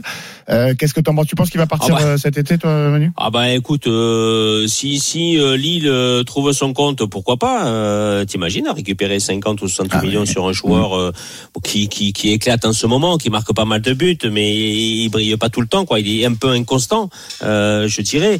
Euh, écoute, oui, pourquoi pas hein. Attends, ça Et en plus, ça- ils, ils peuvent acheter d'autres joueurs de qualité et, et, et peut-être aussi bons que, que David. hein. Et en plus, à Arsenal, il y a la situation d'Aubameyang aussi qui pose problème en attaque. Exactement, qui est mis à l'écart par euh, Mikel Arteta, euh, pas refroidi par euh, l'expérience Nicolas Pepe, visiblement euh, Arsenal euh, qui avait payé, je sais pas, je sais plus combien, euh, pour euh, bah, l'ailier qui n'a pas confirmé toutes ses promesses. On part en Catalogne, mon cher Nicolas, Alvaro Morata qui pourrait rejoindre, j'ai bien lu, c'est le Barça. Oui, prêté Ouais. par l'Atlético Madrid à la Juventus, le joueur pourrait faire son retour en Espagne. Le nouvel entraîneur du Barça, Xavi, souhaite recruter Alvaro Morata afin de renforcer son secteur offensif. Selon les informations de Cataluna Radio, le club catalan serait déjà d'accord avec le joueur de 29 ans et le club serait aussi d'accord avec la Juventus pour une pige de 6 mois. En revanche, le Barça n'a toujours pas trouvé d'accord avec l'Atlético Madrid. Le joueur est toujours sous contrat avec l'Atlético jusqu'en 2023. Alvaro Morata, un joueur euh, injustement sous-estimé euh, à mon sens, formé au Real, passé par l'Atlético, pourrait finir au Barça. On appelle ça une Bern, Bern Schuster pour les euh, pour les plus jeunes euh, auditeurs d'entre nous. Euh, Manu, qu'est-ce que tu en penses un bon choix pour le Oh, Barça bah écoute, euh, je crois qu'il joue pas énormément à la Juve, à la Juve. Donc euh, s'il peut récupérer beaucoup plus de, de temps de jeu, euh, parce qu'il a l'objectif aussi de la Coupe du Monde euh, en fin d'année prochaine. Hein. Oui, Euh, le, le, le, le problème des joueurs qui sont comme ça, qui, qui ont euh, en vue la sélection et la Coupe du Monde, euh, il faut qu'ils jouent euh, parce que sûrement que les sélectionneurs ont leur demandé qu'il faut avoir du temps de jeu dans leur équipe. Oui, en tout cas, euh, effectivement. euh, Bon, c'est un, un, c'est un, un joueur qui peut combiner, qui, Ah qui, oui, qui s'est remisé en une touche, qui ah bah pourrait oui. euh, coller un petit peu à l'ADN du Barça et de son entraîneur Xavi. Toujours au Barça, un espoir du football mondial. On dans en le parlait, le club catalan lorgne sur l'un des plus grands espoirs du football mondial. Selon les informations du Mundo Deportivo, le FC Barcelone aurait jeté son dévolu sur Dusan Vlahovic pour l'été prochain. L'espoir serbe de 21 ans est en fin de contrat en juin 2023 avec la Fiorentina. Cette saison, le joueur a inscrit 16 buts en 20 matchs de Serie A et pourrait donc venir renforcer l'attaque du Barça. La Fiorentina euh, demanderait 50 millions d'euros pour euh, l'attaquant. Tu l'as, tu l'as observé un petit peu ce, ce, ce Vlahovic, euh, Manu Oui, oui, oui. J'ai regardé quelques matchs. euh, franchement, c'est un bon joueur. hein. Il est très adroit devant le but. Techniquement, euh, il est très, très, très, très fort. Dos au but, il est très bon. Il fait jouer aussi ses partenaires. Non, c'est un joueur de qualité. Hein. Mais s'ils prennent lui et Morata, euh, comment ils vont jouer Ça va être compliqué. Morata, c'est plus pour les six derniers mois de, euh, pour ce- cet hiver. Et Ouais. Vlahovic, ça serait plus pour cet été. Ah, d'accord. Ok, d'accord. Très courtisé en Angleterre, je crois également. Euh, le Serbe, 33 buts hein, tout de même en 2021. Euh, bon, on va redescendre de- d'un ou deux Oui. étages. On, on revient en Ligue 2, euh, mon cher Nico. Le PFC qui a trouvé un accord de principe avec un joueur de Ligue 1. Oui, c'est même officiel. Le Paris FC se renforce avec l'arrivée du milieu de terrain de Clermont, Jonathan Iglesias, actuellement en troisième du championnat. Le PFC recrute donc un joueur important de la montée de Clermont en Ligue 1 la saison dernière. Avec le club auvergnat, Iglesias a disputé 199 matchs de Ligue 2, 15 matchs de Ligue 1. Cette arrivée permet de rajouter un petit peu d'expérience dans l'entrejeu du club de la capitale. Et aussi, le club va perdre plusieurs éléments pour, euh, pendant la canne. C'est important de recruter des joueurs qui, qui ont déjà connu la montée, qui connaissent la Oui. recette. Oui, oui, oui, c'est, de toute manière, pour un club de deuxième division qui joue la montée comme euh, le PFC, c'est très important de, d'essayer de récupérer euh, des joueurs qui ne jouent pas beaucoup en première division et qui peuvent se relancer euh, dans, dans un championnat qui, euh, qui, qui est ouvert et qui est compliqué, difficile, mais euh, ils ont quand même beaucoup d'arguments à faire valoir le Paris FC euh, cette année pour monter. Hein. Bon, affaire à, à suivre hein, la saison du, du PFC. C'est vrai qu'ils étaient annoncés que parmi les, les favoris cette saison pour euh, la montée. Un petit peu plus d'une minute, Nico, pour enchaîner quelques petites brèves. Oui, en bref, a signalé hier soir dans l'afterfoot sur RMC Gérard Lopez, le président de Bordeaux, qui a annoncé son envie de renforcer son secteur défensif. Tu m'étonnes. Ah ben, il y en a besoin. En conférence de presse aujourd'hui, Jorge Sampaoli a confié qu'il avait une totale confiance en Pablo Longoria pour le mercato hivernal. On va voir euh, ce que ça va donner. En quête d'un renfort offensif, la Juve se serait renseignée pour recruter Divock Origi à Liverpool, selon la Gazzetta dello Sport. Et le meilleur pour la fin, Marc-Aurel Caillard prolonge jusqu'en 2024 avec le FC Metz. Ça, c'est spécial. François Pinet, euh, on l'embrasse et on imagine que euh, ça lui fait plaisir. Merci beaucoup, Nico, Merci. pour euh, toutes Merci, ces infos transferts, les infos transferts que vous retrouvez évidemment sur le site euh, rmcsport.fr. On vous les donne toutes fraîches tous les jours sur l'antenne de RMC. Vous restez bien avec nous, les auditeurs. Dans un instant, on attaquera la seconde période de ce tout dernier RMC Football Show euh, de cette année 2021. On prendra euh, la direction de la principauté. Il fait bon hein, en ce moment à Monaco, c'est le printemps.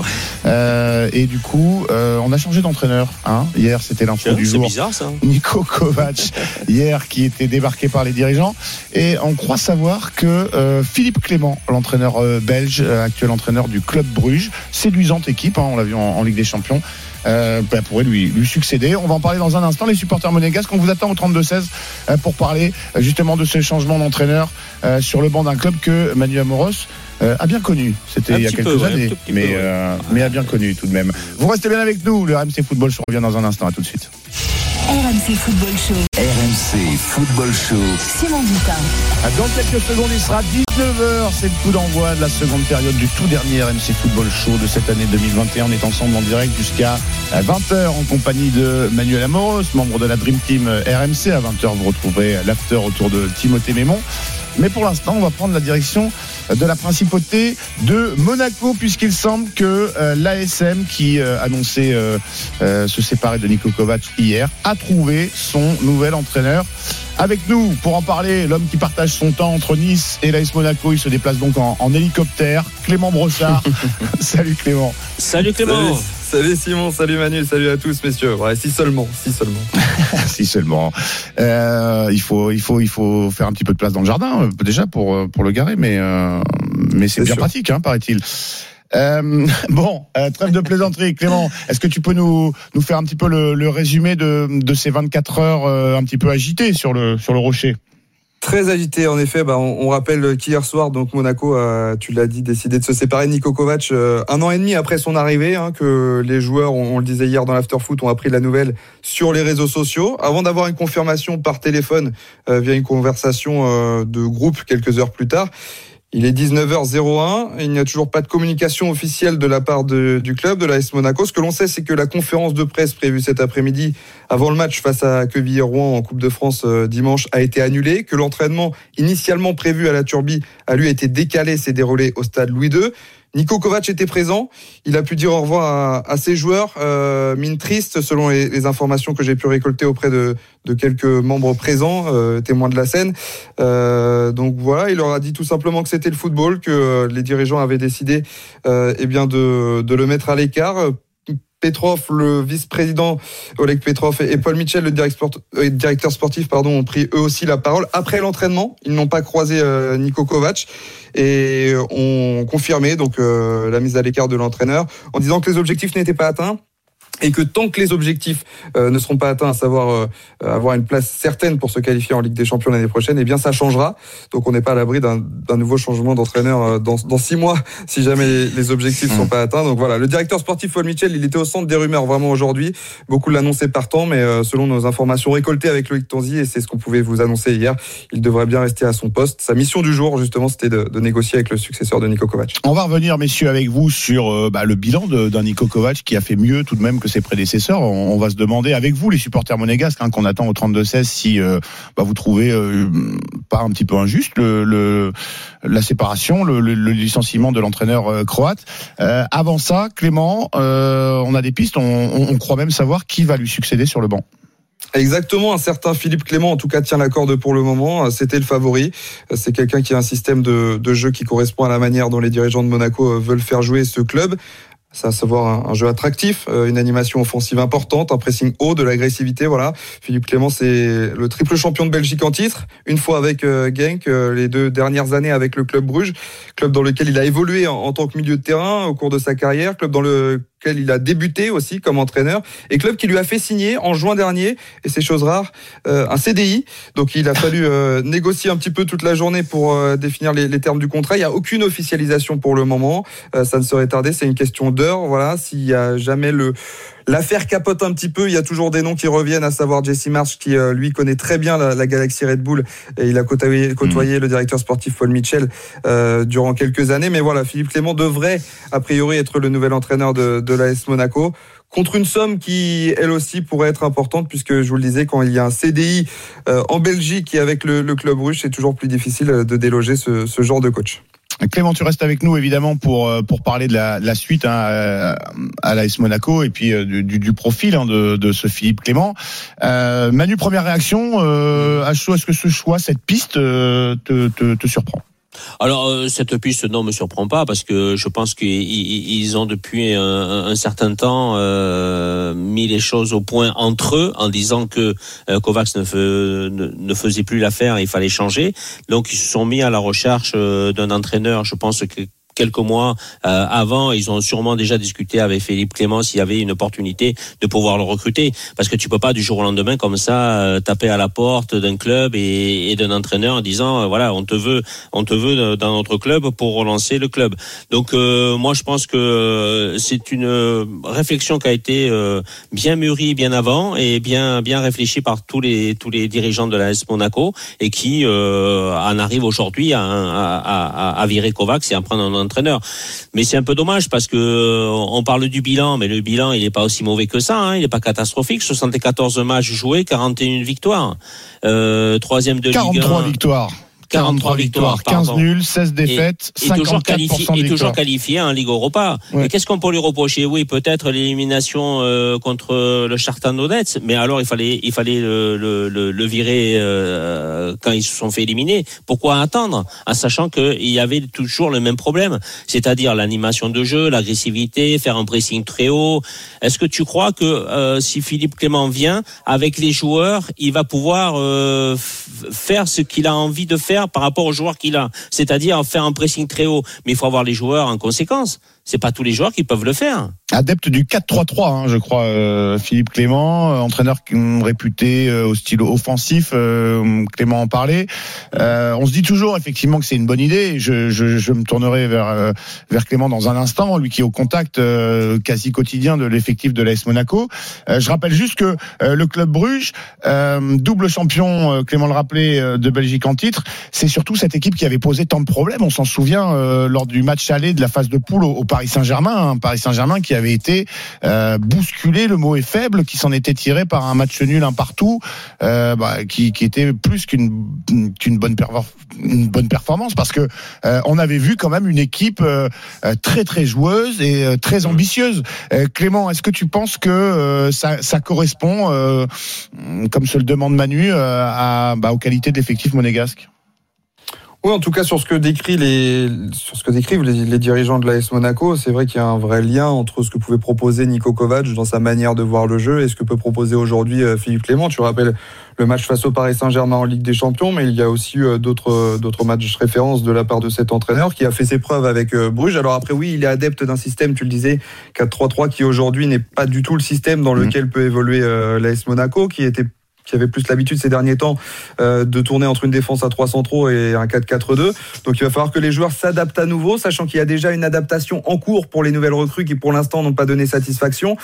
Il y a beaucoup d'interrogations autour de tout cela. C'est pour ça que le timing a beaucoup surpris les joueurs aussi.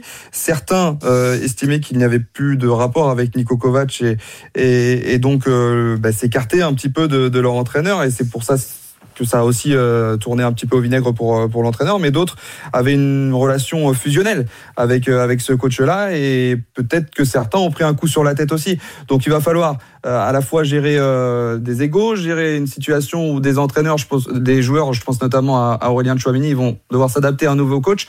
Aurélien Chouamini, pour parler de lui un petit peu, en deux ans et demi, il a connu sept entraîneurs entre Bordeaux et l'AS Monaco. C'est énorme. Donc certains ont la capacité à, à- s'adapter à de nouveaux entraîneurs, mais il y aura une refonte autour de ça. Philippe Clement peut être l'homme euh, du, renouveau monégasque, mais quand on a vendu ou on nous a vendu les supporters monégasques, le- les suiveurs de l'AS Monaco, un projet sur le long terme. C'est vrai que ça peut être surprenant de voir que Niko Kovac quitte le club euh, avant, euh, avant le réveillon.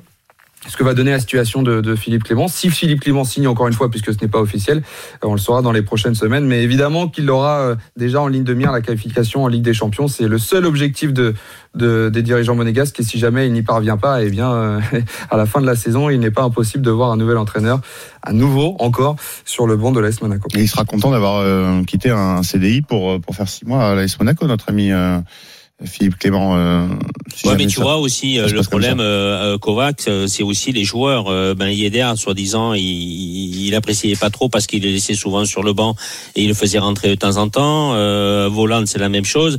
Aujourd'hui, euh, on en parlait, je crois hier, c'est les joueurs qui commandent beaucoup, quoi. Euh, ils sont mécontents de leur temps de jeu, ils vont se plaindre directement au président. euh, ils disent qu'il y a des problèmes dans le vestiaire, l'entraîneur n'est pas fait pour euh, pour nous. Mais ça va être toujours la même chose parce que si euh, Clément il arrive, qu'il a une organisation qui est totalement différente de Kovacs et qu'il a une méthode de travail qui est complètement différente, il va y avoir aussi les mêmes problèmes dans le vestiaire. Oui. On va demander. Sachant que Nico Oui. Kovac, on le rappellera, euh, on le rappelle rapidement, euh, Mm. avait été euh, mis à la porte du Bayern Munich pour ces mêmes problèmes de vestiaire aussi. Alors évidemment, le problème de vestiaire, c'est pas la- l'argument majeur du départ de Nico Kovac à l'AS Monaco, mais pour cadrer un vestiaire, il, est, il a souvent. Ouais, mais alors c'est quoi Clément, c'est quoi Clément, c'est quoi un entraîneur que- qu'on a besoin, que les joueurs ont besoin? Un, un- un gentil garçon, un gars qui les fait travailler, un gars qui ne dit pas grand-chose, qui fait jouer les, les joueurs qui sont mécontents. euh, c'est quoi? Il faut bien que l'entraîneur il prenne des responsabilités sur le choix des joueurs, sur les entraînements et, dans la composition d'équipe. Euh, C'est pas aux c'est pas aux joueurs de le faire. hein, je suis désolé. Hein. Bien sûr, il y a cette méthode euh, assez assez dure euh, de Nico Kovac qui a été mis en exergue dans euh, dans certaines explications de son, son départ. Et c'est pour ça aussi qu'il est venu. Et dès, dès ses premières semaines, Nico Kovac a dit Je sais très bien qu'on est à, Mona- à Monaco, je sais très bien qu'il y a des tentations, il y a la plage, il y a le soleil, il y a les restaurants, il y a les boîtes de nuit, mais on va se mettre à travailler et ce sera avec une méthode dure qui a beaucoup plu au début, qui a beaucoup déplu. Mais, mais tu sais, Manu, on, on Ouais. dit souvent euh, on aime une personne et on la quitte pour les mêmes raisons euh, qu'on l'a aimé. Tu vois et c'est un, peu- c'est un Ouais. peu ça ce qui s'est passé avec Nico Kovac. Ouais, mais bon, l'exigence d'un footballeur, c'est de faire une carrière dans les dans les clubs, et, et, et cette exigence, elle, elle dure quoi, une quinzaine, voire euh, 18 ans de carrière. Donc c'est là où euh, c'est important aussi pour les joueurs, c'est de d'être exigeant par ce, par- dans ce court court temps qu'on peut être professionnel. Manu- Mais il y en a qui le, il y en a qui le respectent pas. Moi, j'ai connu Monaco quand j'étais adolescent. Donc euh, l'adolescence, je l'ai connu au centre de formation et, tout ce que vient de dire Clément. Donc euh, tes les tentations, elles sont énormes. Mais quand tu deviens euh, apprenti footballeur, ben, dans ton adolescence, ben, c'est très dur. Mais quand tu deviens professionnel, c'est encore plus dur parce que tu as une exigence qui est beaucoup plus importante parce que tu dois rester toujours au haut niveau. T'as connu des joueurs qui se sont un petit peu perdus justement à cause de ces tentations euh, à- Monaco, toi? Bah oui, oui, oui, oui, oui, beaucoup, oui, oui, oui, oui, surtout dans le centre de formation euh, quand j'y étais, euh, oui, oui, il y en a quelques-uns, oui, oui, oui, oui, oui. Même en, Jérôme Bretagne t'a demandé de pas dire son nom, c'est ça Non, non, je pense que euh, Jérôme, il était assez, euh, assez sérieux dans Toujours professionnel. Oui, bon, ça lui a quand même permis d'arriver Ouais. en finale de, de Ligue des Champions. Mais, donc, mais tu euh, vois, on regarde aujourd'hui le haut niveau. Mais Messi, est-ce que tu entends parler de Messi à l'extérieur de du, du football? Non. Ronaldo, t'entends un peu plus, mais mais c'est des joueurs qui sont exigeants enve- envers eux-mêmes et qui sont performants à chaque fois. Bah, on va pas faire un- le procès de l'ensemble du, groupe de- non, de- non, de non, mais tout ça pour tout dire, tout ça pour dire qu'il y a aussi une responsabilité Hmm. des des joueurs, pardon, qui qui est importante parce que Kovacs, c'est quand il dit que ils, ils disent qu'il est dur, mais il est dur parce que ils, font ils font des choses qu'ils devraient pas faire. Sinon, il y a un, entraîneur, un entraîneur euh, il serait, il serait un vrai entraîneur avec des joueurs responsables et, et leur responsabilité, aller sur le terrain, gagner des matchs et travailler comme l'entraîneur veut, et non pas le contraire. On rappelle, c'est euh, l'info de cette fin d'après-midi. Philippe Clément, l'entraîneur belge du club Bruges, pourrait, devrait succéder à Nico Kovac, remercié hier euh, par les dirigeants de euh, l'AS Monaco. Merci beaucoup Clément d'être euh, passé Merci, par Clément. le RMC Football Show. Merci à vous. Bonne Pour, soirée et euh, bon réveillon à tous. Pour en parler, Merci. les auditeurs, vous restez bien avec nous. Dans un instant, on vous donne la parole. On euh, remercie Florent pour sa patience, supporter monégasque.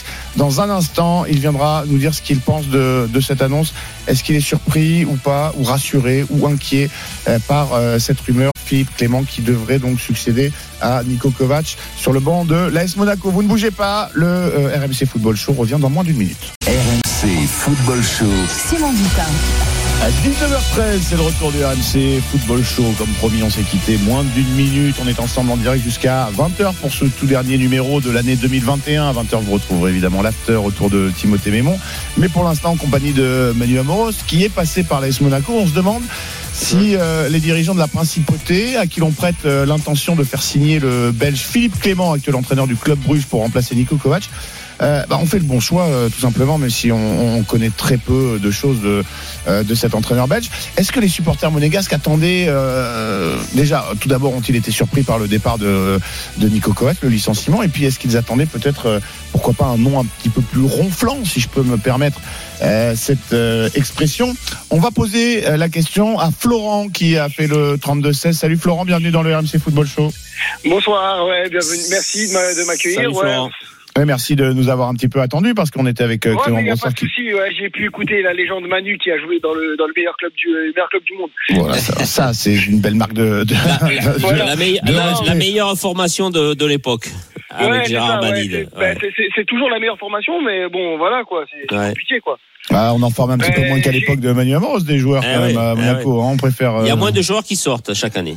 Euh, oui, hein, il y a moins de joueurs qui sortent. Oui, oui, mais euh, comment dire, euh, bah, je vais être un peu méchant, mais il a émerveillé mon père. Donc voilà quoi. Ah. Ah bah euh, méchant Voilà, pourquoi Chacun son chacun son Voilà, époque. oui, voilà, Ah bah mais- oui, hein, chacun son époque. Et moi, il m'a fait pleurer. C'était un soir de 1991, Manu. On Ah, rappellera ouais. pas, on rappellera pas à Ah, quel, à quel sujet. Ouais, mais je sais. hein, Mais tu sais, c'est celui qui tire pas de penalty qui rate pas. Exactement, Eh ouais, Manu, eh ben exactement. Mais il m'a fait pleurer en, parce que. 80 en 82 contre le, contre l'Allemagne, j'avais 20 ans, j'ai tiré le penalty. Et ouais, hein, tu y et allais, voilà, comme Thierry Henry et Ah ouais. David Trezeguet quelques années plus tard. Exactement, exactement. Euh, exactement. Chris Waddle, moi, a pleuré en larmes sur la pelouse et, et, et, et j'avais pas, j'avais pas réussi à, à contenir mes larmes. Bon, on revient à, à l'AS Ouais. Monaco, à la principauté. Euh, Florent, comment t'as accueilli déjà la décision des dirigeants monégasques de se séparer de, de Nico Kovac? Et puis deuxième chose, euh, est-ce que tu es surpris, un petit peu euh, interloqué par ce choix? Philippe Clément, on le rappelle, entraîneur du club Bruges, qui pourrait lui succéder sur le banc. Ben déjà Philippe qui quoi? C'est qui? C'est voilà, c'est quoi pour moi déjà? Parce que je le connais pas cet entraîneur. Après il a fait des belles performances peut-être contre le PSG parce que c'est le seul match qu'on peut voir de Bruges. Je regarde pas le championnat euh, belge. C'est pas un championnat qui m'intéresse. Donc déjà voilà. Et puis ouais, un ronflant ça aurait été pas mal peut-être voilà. Pendant un temps voilà, je me suis dit bah peut-être si vire Kovac, on va peut-être prendre euh, quelqu'un qui réussit avec les jeunes, qui a réussi avec les jeunes. Et mais voilà, qui a réussi justement seulement une année Lampard, euh, peut-être la légende de Monaco, Gallardo, qui a même qui a prolongé, on aurait pu venir le chercher, je sais pas. Voilà, j'ai pris un coup sur la tête, mais c'était annoncé déjà dans l'équipe euh, bah, hier qu'il parlait de lui, qu'il allait le virer. Et puis euh, après, je regardais un peu les euh, les gens qui sont un peu autour du club au niveau de Twitter, qui disaient que bah, c'était soit Mitchell ou Kovac, c'était fallait savoir. Et finalement, c'est Kovac qui a perdu, je crois, le, le duel. Donc voilà. Après, c'est dommage qu'il soit qu'il soit viré maintenant. Pas maintenant, en fait. Voilà, on a fait une PSG, je vais pas mentir. T'avais Avec- t'avais encore confiance en, en Kovac, toi? Bah, en fait, bon, à part cette année où c'est un peu incompréhensible ses choix, on va pas se mentir, de sortir toujours Yedder au moment, voilà, pour un joueur qui met pas un pied devant l'autre depuis le début de la saison, on va pas se mentir, qui est Boidou. L'an dernier, il pouvait se permettre de sortir Yedder. Il y avait Jovetic sur le côté, sur, sur, sur le banc de touche, sur le banc de touche, ou faire rentrer Yedder parce que Jovetic avait apporté sa, la petite pierre. Mais cette année, c'est Volande, Boidou et Ben Yedder. Mais Boidou, on va pas se mentir, depuis le début de saison, voilà, je, cherche. Il a marqué deux buts, waouh. Voilà quoi, c'est pas c'est pas ronflant. Euh, Il y a eu juste trois recrues. On va pas se- voilà, c'est Boidou, c'est Jean Lucas et Neubel parce que le compte s'est blessé et c'est dommage parce que je pense que le compte aurait fait peut-être un peu mieux que Neubel au début de saison. Après voilà quoi, c'est on, on parle d'un futur Neuer, mais pour l'instant bah euh, voilà, il est bien revenu. On va pas se mentir. Mais Jean Lucas c'est pas mauvais, mais il perd des balles inutiles. Voilà. Mais après c'est le recrutement de Mitchell. Donc voilà, dans ces cas-là, il fallait virer Mitchell et Kovac. Les deux. Manu, une réaction à ce que dit, euh, ce que dit Florent Oh, Oui, c'est vrai que de toute manière, normalement, le directeur sportif euh, fait fait euh, le recrutement avec euh, avec l'entraîneur. C'est l'entraîneur qui propose et après, euh, Michel normalement doit aller à la pêche et doit voir toutes les possibilités pour lui offrir le maximum de joueurs à l'entraîneur et l'entraîneur choisi par, par parmi toute une liste que Michel leur a proposée. Mais mais mais c'est vrai, Florent, toi tu parles des joueurs, mais on parle de Kovacs. Euh, Le problème c'est que est-ce que dans dans dans dans, dans sa manière d'être chaque fois aux entraînements, euh, elle, elle- elle est convenable, elle le plaît aux joueurs, euh, Bah, elle ne ça, plaît pas aux joueurs. Le problème, c'est que le propriétaire, le président, donc, est très exigeant euh, parce qu'il va avoir des résultats, mais les résultats, ils viennent pas du jour au lendemain. Il faut avoir un effectif, il faut avoir euh, des, des, des joueurs qui soient euh, cohérents par rapport euh, à ce qu'on demande par rapport à l'entraîneur. Donc, à partir de là, il y a beaucoup de Manu- facteurs qui rentrent en ligne de compte et qui permettent d'avoir euh, un- une équipe qui puisse être dans la durée. Mais là, changer au Mais- fur et à mesure d'entraîneur, les joueurs, ils vont se bon, perdre sais complètement. bon. Bah oui, c'est pas bon, je le sais. Mmh. Dernier- déjà, ça fait bon voilà. Depuis 96, je suis, je suis, je suis pour ce club. Je voilà, je vis pour ce club. Il y a pas à mentir.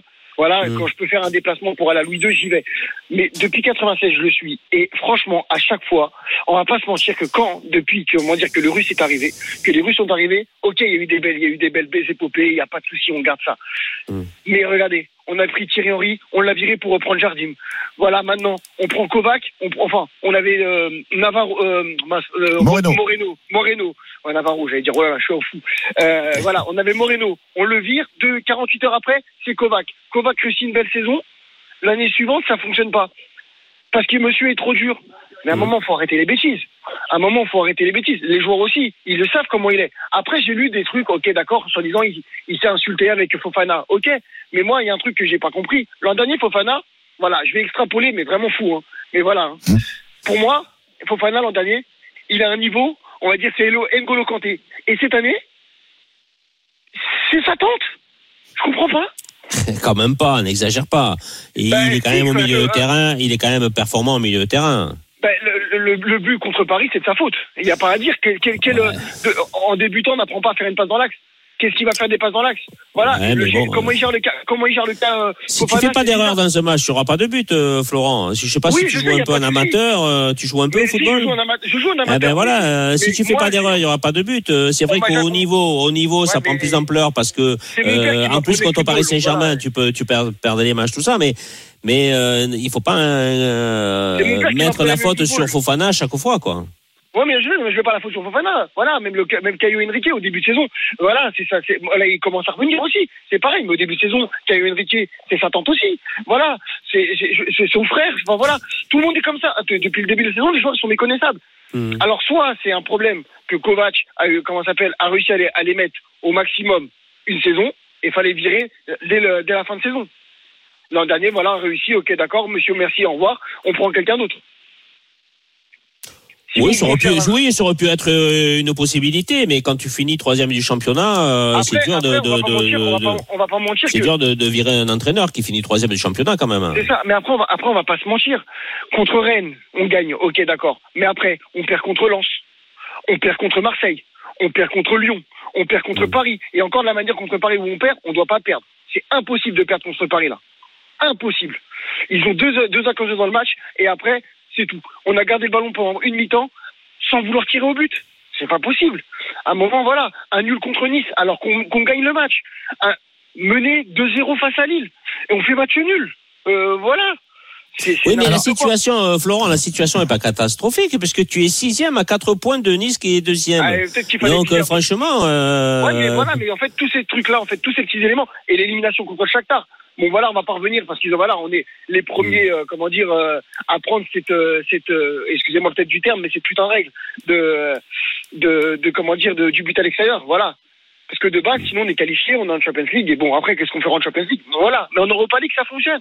Je comprends pas, ça fonctionne en Europa League, mais en championnat, on est à la ramasse. Alors Florent, il y a beaucoup de choses dans, dans, dans ce que tu dis. Euh, tout de même, on sent toute la passion que tu portes à, à ton club. Euh, bah finalement, euh, finalement, euh, c'est pas plus mal que, Kovac soit soit licencié. Tu avais l'air de, de trouver que c'était allé un peu vite et qu'on Bah lui ouais, avait pas laissé sa chance. Donc finalement, t'es déçu par Kovac. T'es t'es content de, je sais pas, de partir sur un nouveau projet. Ce Non, non, non, mais 4-3-3. moi, ce- non, non, je suis déçu, je suis déçu par l'équipe, mais par, partout en fait, par la direction en fait, parce que moi je dis pas maintenant, pas maintenant en fait. On vient de relancer un bon, on vient de rejouer contre Rennes et ça s'est bien, ça a bien fini. Pourquoi le virer maintenant? Attendez la fin de saison. Clairement, on peut voir où on peut aller encore. Peut-être que les joueurs n'en peuvent plus. Après, si on se fait éliminer en Europa League, pas de souci, on peut le virer. Ok, pas de souci, on est loin dans en, course pour la Ligue des Champions. Allez, on le vire, c'est pas grave. Mais là, on pouvait encore faire quelque chose. L'Europa League, on peut aller la chercher. On va pas se mentir. Même s'il y a des gros cadres de Champions League.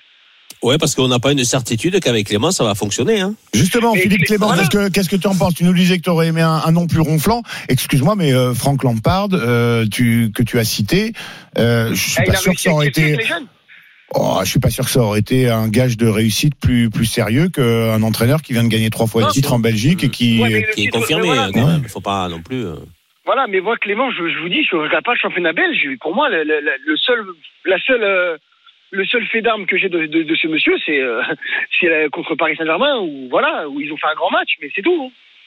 Ah bah c'est déjà c'est déjà pas mal dans une grande compétition, euh, un match euh, Après. Oui, il faut pas, il faut pas non plus regarder un entraîneur par un palmarès non plus. Euh, si Voilà. le palmarès fait un petit peu, mais il faut voir aussi la qualité de que lui propose aux joueurs et ce que les joueurs peuvent re- redonner. Ouais, C'est si- ça aussi le plus important.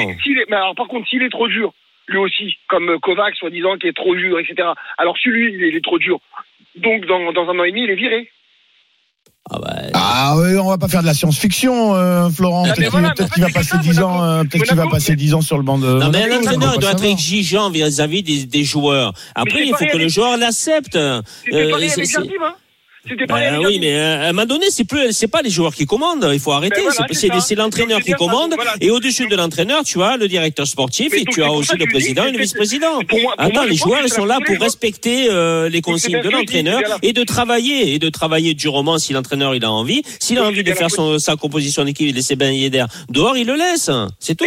Il a, il a qu'à montrer. Et pourquoi, pourquoi tout de suite on se dit, ouais, mais j'ai pas tant de jeu, l'entraîneur, il est pas, il est pas bien. J'ai discuté avec lui. Et voilà, on se chamaille sans arrêt. Manu, donc, euh. Manu, Manu, t'as t'as Ouais. Boadou, Voland, Ben Yedder, tu vas pas me dire que le duo Ben Yedder, le Voland Ben Ben Yedder Voland, c'est pas c'est pas mieux que Boadou euh, Voland?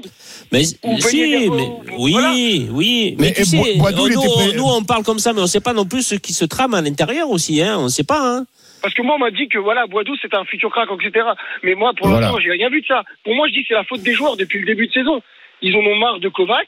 Même au début de saison, là, je sais plus quel match où on perd contre. Marseille.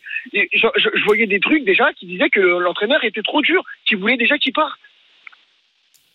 Oui, bon, Et en les tout cas, euh, en tout cas, vraiment, maintenant, c'est on les, on les met tellement dans un concon, dans un concon super, euh, super bien, dans du, Bah oui. du coton. eh ben, c'est Que ce que, voilà, maintenant le- l'entraîneur, en gros, euh, l'entraîneur va me mettre sur le banc pendant trois matchs, et ben c'est pas bon. eh ben, c'est ce Mais- ce que dit Manu. euh, et Bah justement, ouais, c'est pas la, c'est c'est parce pas que la, les, pas entraîneurs, ils ont pris, euh, ouais. ils ont pris le, Et moi, pour moi, je suis déçu que Kovac parte, pas maintenant, pas tout de suite, parce que là, on a fait comme le Paris Saint-Germain avec Tuchel. C'est pas avec Tourelle, c'est la même Mhm. chose. Là, c'est même, là, c'était pour Tourelle, c'était joyeux, joyeux Noël, Monsieur Tourelle. Et ben là, cette année, c'est bonne année, Monsieur Kovac. Au revoir. Bon, en tout cas, euh, on attend euh, l'officialisation ou pas hein, dans les, Ah, dans les non, prochaines j'espère heures. qu'on va De... pas prendre ce, voilà, j'espère qu'on va pas prendre ce Monsieur Clément, qui est bien gentil peut-être, mais il faut prendre quelqu'un d'autre. Mais je pense que ça va être lui, vu qu'on en parle avec insistance. Ah. Écoute, est-ce que Euh, oui, euh, tu sais, on parle de, on parle de Jesse Marsh, l'entraîneur américain passé par Salzbourg et le Red Bull, ça, et le, et le Ah, Red bah, Bull là, Leipzig. Ça, Bah, pas oui, forcément très bien passé. Ah ben pareil, oui, mais euh, bon, écoute, Ah ouais. c'est pareil, c'est la Galaxy Red Bull comme, euh, comme Kovac. Donc en gros, ça va être pareil. Ça va être quoi? Ça va être oh monsieur il est trop dur, oh monsieur il est trop dur, virez-le. écoute, euh, Manu va te donner hors antenne le numéro d'Oleg Petrov et puis tu pourras t'arranger, euh, tu pourras lui, lui dire qui tu souhaites sur le banc. Non, mais Mais quelque non, mais voilà, il faut que les, les joueurs, ils arrêtent de commander, quoi. Ils, ils sont Bah, là pour travailler, ils sont là pour gagner des matchs, euh, ils sont là pour être performants, c'est tout. Commandent. C'est la Mais, même chose mais au dans tous les clubs, mais dans Voilà. tous les clubs, tout le monde commande. Tout Le monde respect Mais en fait, de le l'autorité. Je pense que le seul entraîneur qui aurait pu réussir peut-être à Monaco, et dommage, il est dans l'équipe euh, rivale, et que lui, on ne lui marche pas sur les pieds, c'est Galtier. Lui, on peut pas lui marcher dessus. Ah bah eh, oui, mais euh, écoute, euh, Et, pourtant, c'est un entraîneur qui est assez dur Et aussi. Hein. Moi, je te- moi, je trouve que bon, euh, tu condamnes bien vite euh, Philippe Clément, qui, on le rappelle, euh, l'entraîneur belge du, du club Bruges, est le grand mais favori. Mais, mais un, un Florent, si tu fais finir second, euh, qu'est-ce que tu vas dire? Ah, on te reprendra à l'antenne et tu, tu mangeras ton chapeau, cher Florent. Voilà. Je serai, là, je, serai toute la saison, je vous dis. Mais euh, Ouais. comment dire Non, non, mais après, comment dire Ok, mais un titre de champion d'Allemagne et de coupe et des coupes d'Allemagne, c'est peut-être mieux que le championnat belge. Bon, écoute, on verra en tout cas. Florent, merci beaucoup d'être euh, venu dans le Merci. RMC Football Show, d'avoir fait le, le 32-16, toute la passion de ce supporter monégasque qui a dit qu'il n'y avait pas d'ultra à Monaco, hein Pas Manuel Euh, en tout cas. Ah ouais, nous on avait le Zoro à l'époque qui était derrière les buts. euh. non, c'est vrai que il y a- il y, a beaucoup de fervents euh, supporters monégasques et c'est bien qu'ils s'expriment comme ça et qu'ils défendent leur club. C'est bien. Et j'en connais, euh, j'en connais quelques-uns et euh, qui sont euh, pas, pas forcément réticents euh, à l'idée d'accueillir un entraîneur qu'on connaît effectivement peu, Philippe Clément, l'entraîneur du club Bruges, qui devrait donc, selon les informations de RMC Sport, succéder à Nico Kovac sur le banc de l'AS Monaco. Vous restez bien avec nous, on se retrouve dans un instant pour aborder la dernière ligne droite de ce tout dernier RMC Football Show. Ce sera l'heure de votre best-of de Rotten sans flamme. On reviendra sur l'émission où Didier Deschamps est revenu sur le, sur le fiasco, allez on peut dire ça, de l'euro. À tout de suite sur RMC. RMC Football Show. Simon Dutin. C'est le retour du RMC Football Show, le tout dernier de cette année 2021. Il est 19h31, on est ensemble jusqu'à 20h en compagnie comme toute la semaine de Manu Amoros. Vous savez que euh, toute la semaine RMC euh, vous a gâté en cette période de fête avec un best-of de l'émission qui cartonne cette saison, Roten sans flamme, tous les soirs en semaine, 18h-20h. Vous retrouverez évidemment euh, Jérôme et Jean-Louis Tour euh, à partir de lundi. Et toute leur équipe de consultants, Pascal Olmeta, Mathieu Bodmer, Nico Anelka, Manu Petit, Jean-Michel Larc et tous les autres. Aujourd'hui, retour dans le RMC Football Show sur le passage de Didier Deschamps dans l'émission. C'était le 10 décembre dernier. Le sélectionneur euh, des Bleus revenait évidemment, entre autres, sur l'Euro et ce parcours, allez, un petit peu décevant. Et comme à son, comme à son habitude, Didier Deschamps ne s'est évidemment pas échappé. C'est peut-être le dernier roi des Francs, un monument de l'histoire de France, sans aucun doute. Didier, je crois que au nom de toute la France, tout le monde vous dit merci, merci Didier. C'est en tout cas l'homme politique français le plus acclamé de son vivant. C'est presque fait, il va la lever, il va l'embrasser, c'est fait.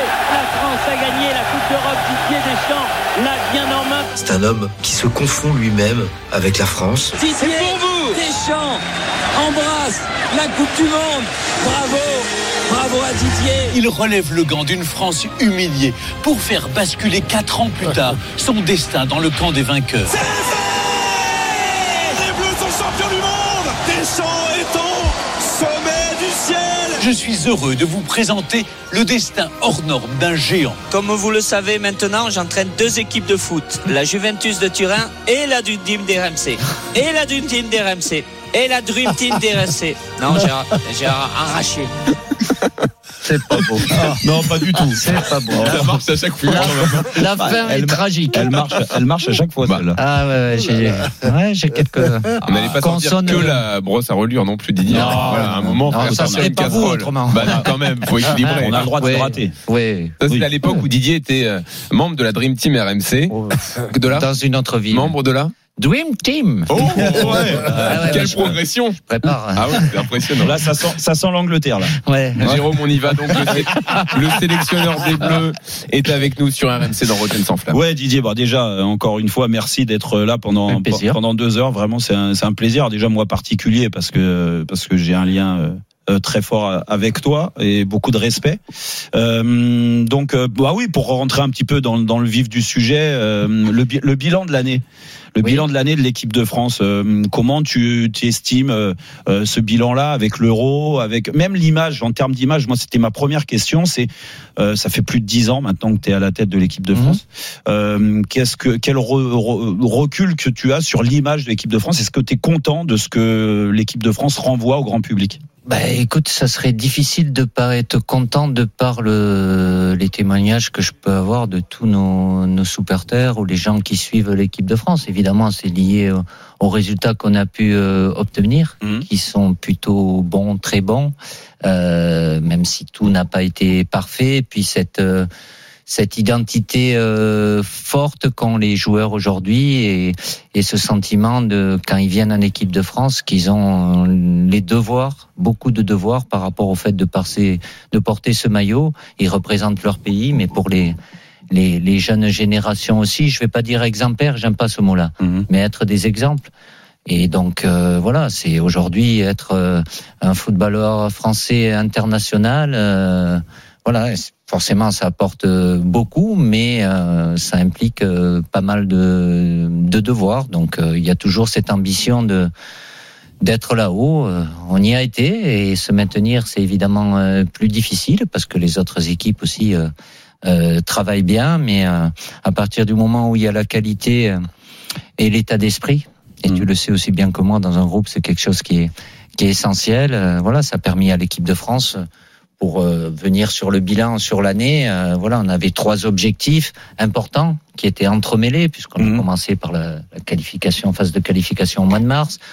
L'euro, euh, bien évidemment, puis on a repris euh, de nouveau phase de qualification, le Final Four avec euh, la Nation League et fini au, au mois de novembre. Donc on a Didier, est-ce que tu, je te coupe parce Oui. que c'est pas parce que t'es long, hein, non, pas du non, tout, mais j'ai l'habitude d'être mais- long, je sais. Comme mais- ça, j'ai moins de questions. Mais oui, on ça. sait, on connaît la stratégique. Didier. Et je Ouais. connais, je connais le mécanisme maintenant. Ouais, ouais, c'est non, non, est-ce que tu penses, est-ce que l'année de- 2021, tu nous as parlé de l'euro et c'est Ouais. vrai que c'est euh, la compétition phare de cette année. Elle est, pour toi, elle est ratée?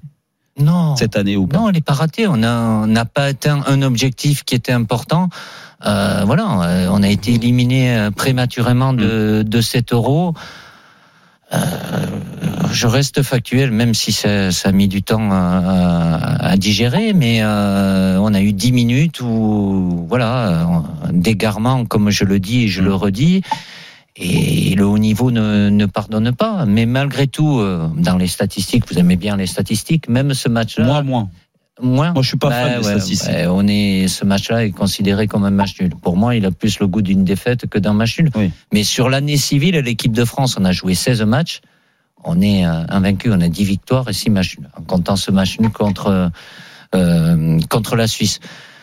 Voilà, c'était des. Je vais pas revenir sur ce qui s'est passé parce que c'était des situations euh, particulières, contexte particulier. Et puis euh, on avait tout fait pour euh, se donner le droit d'être qualifié. Et puis à la 81e, on était à 3 hein. Et puis après, voilà, euh, ça n'a pas tourné comme Mais- ça mais- devait mais- tourner.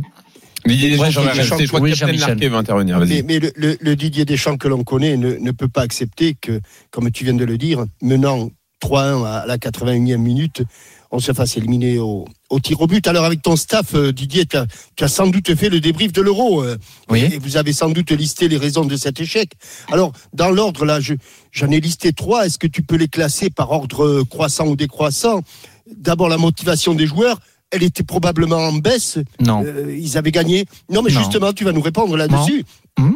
Est-ce que c'est est-ce que c'est un management différent? Moi, j'ai eu l'impression que tu avais essayé de donner plus de responsabilités aux joueurs. Tu vas nous expliquer si c'est vrai ou pas vrai. Non plus. Et tout simplement, est-ce que c'est et tout simplement est-ce que c'est des choix tactiques qui ont été mal appliqués ou, ou mal compris? Dans quel ordre tu tu classes ces trois ces, ces trois critères? Euh, il n'y a pas d'ordre. Sincèrement, après, on peut trouver, euh, et j'ai pas voulu rentrer là-dedans, mais pour répondre à ta question, oui, je l'accepte, parce que le haut niveau, c'est ça aussi, accepter à un moment. Mais c'est pas parce que le, résultat et le fait, ça devait pas nous arriver. Mais ça nous est arrivé parce que la force de cette équipe, ça a toujours été d'avoir cette solidité qu'on n'a pas eu pour différentes raisons et qui nous a fait défaut pendant euh, ces dix dernières minutes qui ont mené à, à, l'égalisation, puis après euh, aux prolongations et, la séance de, tir au but. Et il n'y a pas, il y a pratiquement aucune personne qui pouvait penser à la 81e qu'on n'allait pas se qualifier. Mmh. Mais c'est arrivé, mais c'est pas question de management, plus de responsabilité. C'est le résultat qui a mené à des euh, euh, des analyses en disant c'est plus ça que ça. Oui, mais il y a Euh, peut-être eu des erreurs, Didier. Bah, Non. Il n'y a pas le résultat. euh, Il y a forcément des erreurs. Après, Il y a on pas parle des choix tactiques. Ok, j'ai fait un système euh, et je l'ai changé à la mi-temps Ouais. parce que j'estimais que c'était le système qui était euh, plus en code Oui. de par le positionnement des joueurs. Ce qui m'a pas empêché après de le refaire et, et dernièrement de le faire et que ça marche aussi. Didier, y a- Pascal Olmeta. pardon, Oui. pardon mon ami, il n'y a Oui. pas eu un problème d'attitude Non, non, non, non, non. Après, non. moi, tu peux, le, tu peux me le dire. on Oui, est que non, d'attitude de, des On joueurs. est que tous les deux. Non, mais Non, veux- voilà, un problème d'attitude de Non, joueur. ouais. non, non. Sincèrement, vous prenez, regardez, je vais vous prendre un exemple qui est, qui est factuel. Vous prenez un- à un moment euh, l'interprétation des discussions par rapport à Kisley Coman ou Paul Pogba qui, qui, qui s'énerve Mhm. et qui discute avec moi. Là, ça devient tout de suite quelque chose de négatif. Mmh. Il n'y a pas eu la même chose euh, euh, durant la Nation League où il s'énerve en plein match Oui, Oui, oui, avec Ah, Pavard. mais là, c'est- effectivement. mais parce qu'il y a le Didier, résultat, ça n'a prendre- aucune con- conséquence. C'est Ouais, tout. Didier, je vais pas Oui, je vais pas prendre Il des, pas eu que ça des- sur des l'attitude quand même. on discours. Je vais juste prendre une attitude. oui, Moi. Enfin, j'ai- j'ai j'ai le privilège de l'âge Hum. et j'ai vu un Didier Deschamps qui joue au milieu de terrain, Oui. qui à 3-1 s'est jamais fait piquer le ballon, comme Ouais. ton joueur se le fait piquer sur le second Ouais. but, je crois. hein. C'est pas ça. Que, euh, euh, Didier, te connaissant, tu peux pas l'accepter. Ou- Mais si, je l'accepte, mais ça doit pas nous arriver parce que entre le fait de d'être à 3-1, de rester solide, mais c'est pas renoncer à jouer non plus. Et, et évidemment, il y a un élément qui a, qui a été euh, important où on a été impacté sur le plan athlétique, sur le plan défensif, parce que de par euh, le fait que j'ai pas pu faire euh, souffler les joueurs comme j'avais l'habitude de le faire sur le troisième match, où je mets la moitié de l'équipe en prévision du, huitième de finale, plus ce en plus de ces, ces trois matchs, on a été confronté à cette canicule sur le deuxième et le troisième où on a laissé euh, beaucoup d'énergie. Tout ça mis bout à bout, ça fait que notre solidité défensive, qui était notre force, a disparu. Elle, elle a été absente et on l'a Hmm. Payé manqué, euh, ouais. mais, au, au mais, prix cher. mais Didier, euh, les, sur le terrain où là, moi, je suis pas forcément d'accord avec euh, avec Jean-Michel. Perdre un ballon, ça peut arriver à tous les joueurs. Et ça arrivé Hmm. à Paul sur ce. Mais c'est plus quand moi, j'en reviens sur les attitudes. Alors c'est vrai que tu vois, tu te dis que t'as pas noté de différence par rapport à d'habitude. N'empêche que il y a des signes quand même. Alors moi, je veux bien qu'à la Coupe du Monde aussi, dans le groupe, certainement, il y a des choses qui se sont croyez passées. que tout se sont bien passés Je vais sûr. vous prendre l'exemple. Là, on a rigole avec Oui, mais Adil, encore- encore- qui était avec vous, avec les Oui, avec et les tout ça. Oui, mais Si là, vous là, ça pas- passe. On est d'accord. Mais pourquoi ça passe On est parce que tu gagnes. Ben voilà. Oui, oui, Ben mais voilà. sauf que sauf C'est la réalité. Oui, sauf qu'avant, sauf qu'avant la compète, Jérôme, ou c'est pas sauf une histoire qu'à- d'ego Sauf qu'avant la compète, il y a quand même ce clash entre guillemets et que tu as eu du mal à gérer certainement en termes de com bah, sur Mbappé et Giroud. Pas du tout de clash. C'est une, une tension. Elle C'est a une été tension. Voilà. Elle a- elle et était- ça s'est géré. Ça Oui. a duré 24, 48 heures. Voilà, oui, mais il y a des. En fait, il y a ce signe-là, plus derrière. Les. Mais tu Non, gagnes mais le les- match contre la Suisse, il n'y a plus de signe. Oui, mais regarde, Voilà, ne ressortez pas, mais c'est le football. Je vais être euh, rationnel et factuel. Je suis quand même un peu plus âgé que toi, un Oui, peu plus, plus d'expérience. d'expérience, bien sûr. Voilà, c'est le résultat.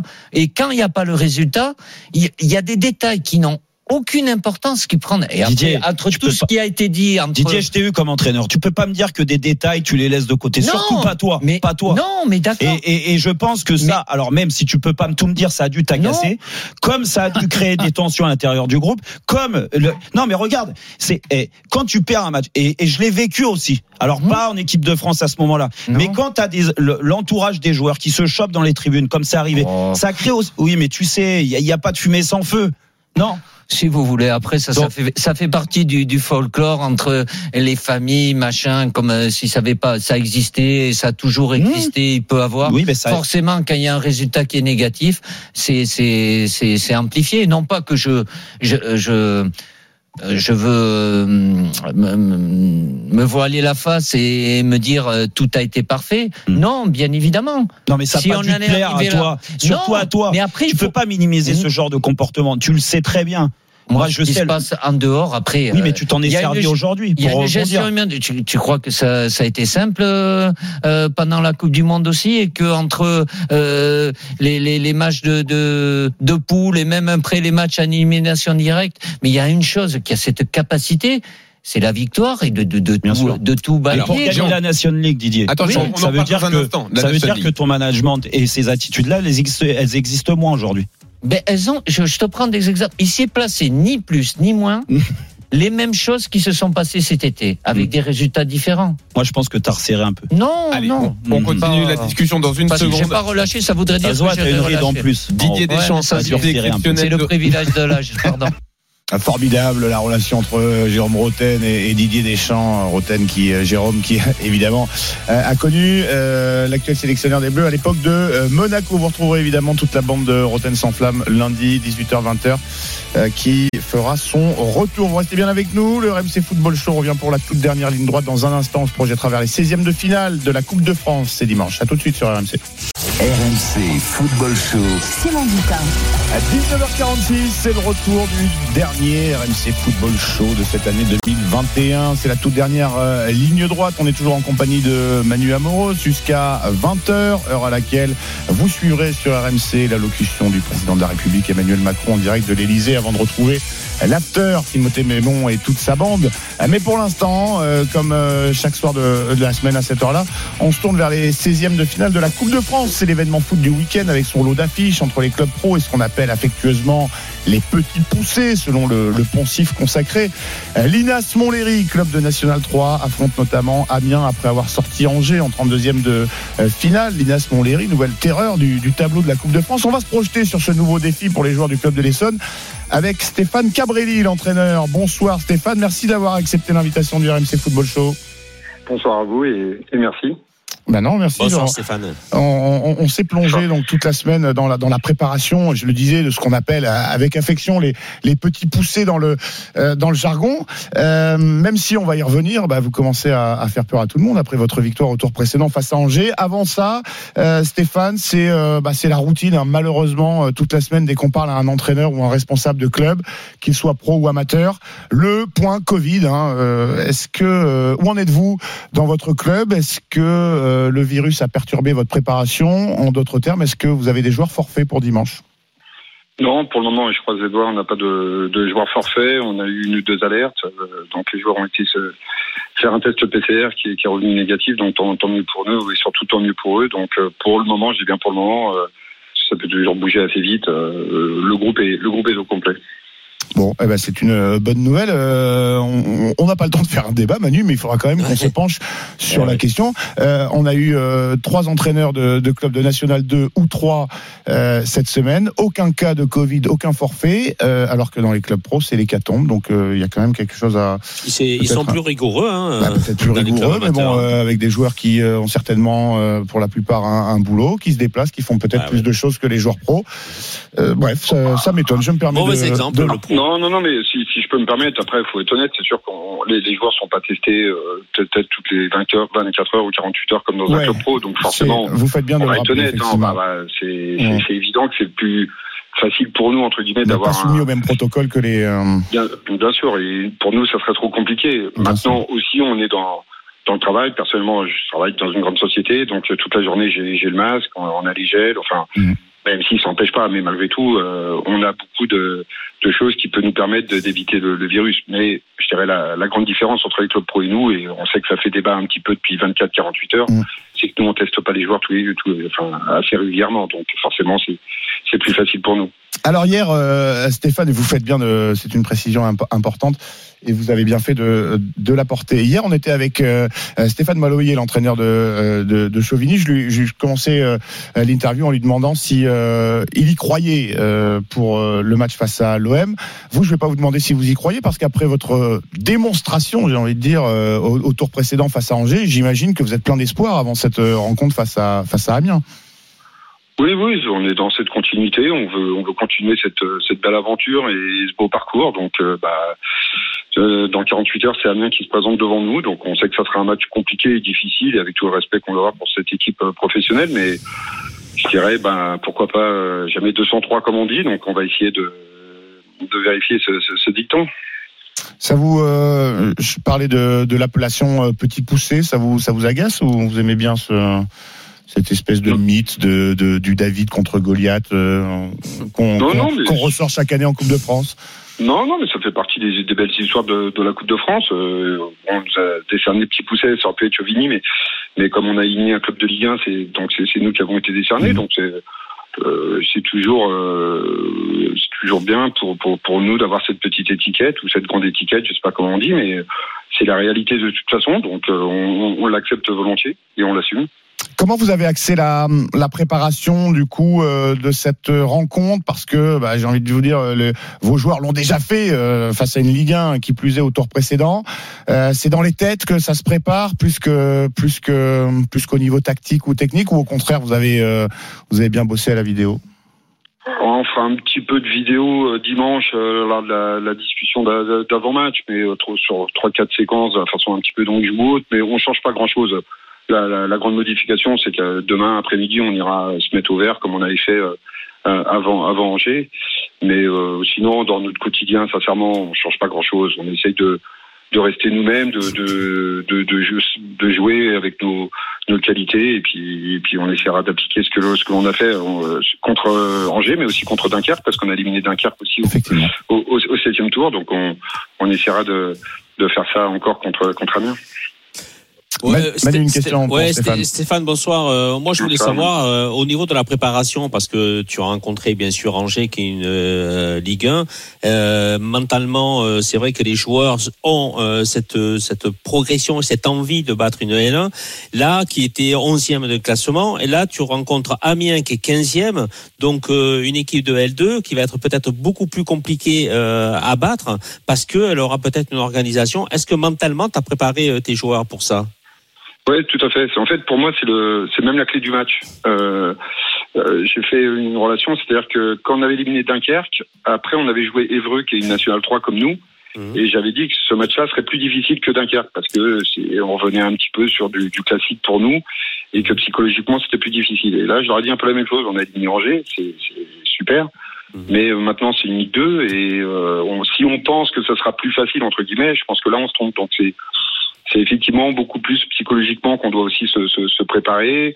Je leur ai bien dit que c'était pas une fête pour nous les joueurs. Nous, c'est un match de, compétition où on veut essayer de gagner avec euh, beaucoup d'ambition sans être prétentieux, mais on, veut être ambitieux et c'est la fête pour le club, mais pas pour les joueurs. Nous, ça, doit rester un match où on doit chercher euh, un résultat qui sera encore une fois de plus hi- historique, mais c'est surtout mentalement où je pense que la préparation est, est importante effectivement. L'issue est incertaine, c'est du 50-50. Je cite euh, Philippe Inchberger, le coach de d'Amiens. Euh, Est-ce que vous y croyez? Est-ce que vous pensez qu'il bluffe? Amiens 15e de Ligue 2, alors que vous, vous êtes 4e de National 3, groupe euh, Île-de-France. Bon, toujours une part de, de bluff, mais je, effectivement, et pour en revenir à ce que je disais tout à l'heure, ça sera encore un peu plus difficile parce que c'est vrai qu'il n'y aura pas l'effet de surprise. Euh, on a pu l'avoir pour Dunkerque, aller peut-être Angers encore un petit peu, mais là cette fois-ci, euh, ils sont plus que prévenus. Il y aura pas, j'allais dire, il y aura pas beaucoup de turnover. Maintenant avec le Covid, effectivement, euh, la, la donne euh, change un petit peu, mais en tout cas ils sont ils sont prévenus. Donc 50-50 non, c'est nous faire beaucoup d'honneur, mais en tout cas on a un petit pourcentage et ce pourcentage-là, on essaiera de le jouer euh, à, à 100% pour essayer de rééditer un, un exploit. Je, je disais, quatrième de, de National 3 dans votre groupe. Euh, même question qu'à Stéphane Maloyer hier. J'imagine que euh, qualification ou élimination, euh, ce sont des matchs qui doivent vous servir pour la pour la suite de la saison. C'est euh, est-ce que c'est un message que vous avez fait passer euh, à vos joueurs? Oui, oui, c'est- c'est un parcours qui doit nous aider à, à continuer à, à- à progresser. Nous, on est nouveau dans cette euh, division. On est un, un promu. Bon, l'année dernière, on était avec le Covid, euh, elle a été annulée cette saison, donc on est un peu un, promu. Donc on doit apprendre rapidement parce que c'est sur l'île de France, c'est assez compliqué la, la nationale 3. Donc euh, ce parcours doit effectivement nous faire euh, grandir un, petit peu plus vite et, et j'espère que ça sera le cas et, et- et- et tant mieux si ça l'est. ouais. Manu, c'est la Ouais. la tradition. C'est à toi le mot de la fin. Qu'est-ce que quel message, Ah ben, quelle question non, moi je voudrais savoir un petit peu dans la préparation euh, technique collective, euh, la façon de jouer de ton équipe. Euh, Est-ce qu'elle va être au départ aussi euh, prometteuse dans le sens où vous avez pris le ballon, vous avez essayé de jouer contre Angers et contre Amiens, est-ce que vous allez rester un peu plus en retrait, un peu plus défensif pour peut-être les prendre, prendre d'abord confiance en soi et après essayer d'aller les inquiéter? Non, on va essayer de faire. Enfin, c'est toujours difficile de rééditer toujours les, les, les mêmes choses. Euh, on sait qu'on va souffrir, euh, mais l'idée c'est toujours la même chose. C'est ce que j'avais dit avant. À partir du moment où on aura le ballon, il faudra bien l'utiliser, euh, ne pas hésiter à repartir euh, de derrière au sol comme on aime faire ou on essaye de faire. Après, on y arrive, on n'y arrive pas, ça c'est autre chose.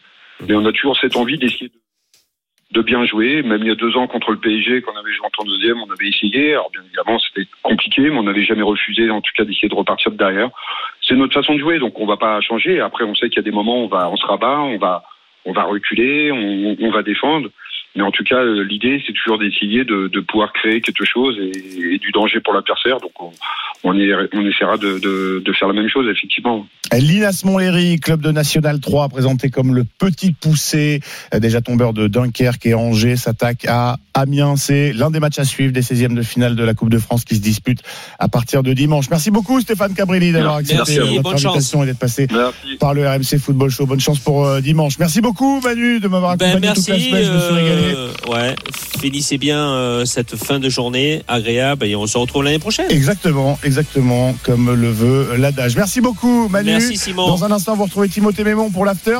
Vous devrez juste patienter un petit peu. J'espère que l'allocution de- d'Emmanuel Macron, le président de la République, ne sera pas euh, trop longue. Eh ben, écoute, en tout cas, on espère qu'il va nous dire ce qu'il a à nous dire. Mais effectivement, l'after sera un tout petit peu euh, décalé, puisqu'à 20h, on commence par les euh, vœux d'Emmanuel Macron aux Français. Et ensuite, l'after suivra, évidemment. On sera ensemble jusqu'à 22h. Ensuite, c'est eh bien Noël à la Casar.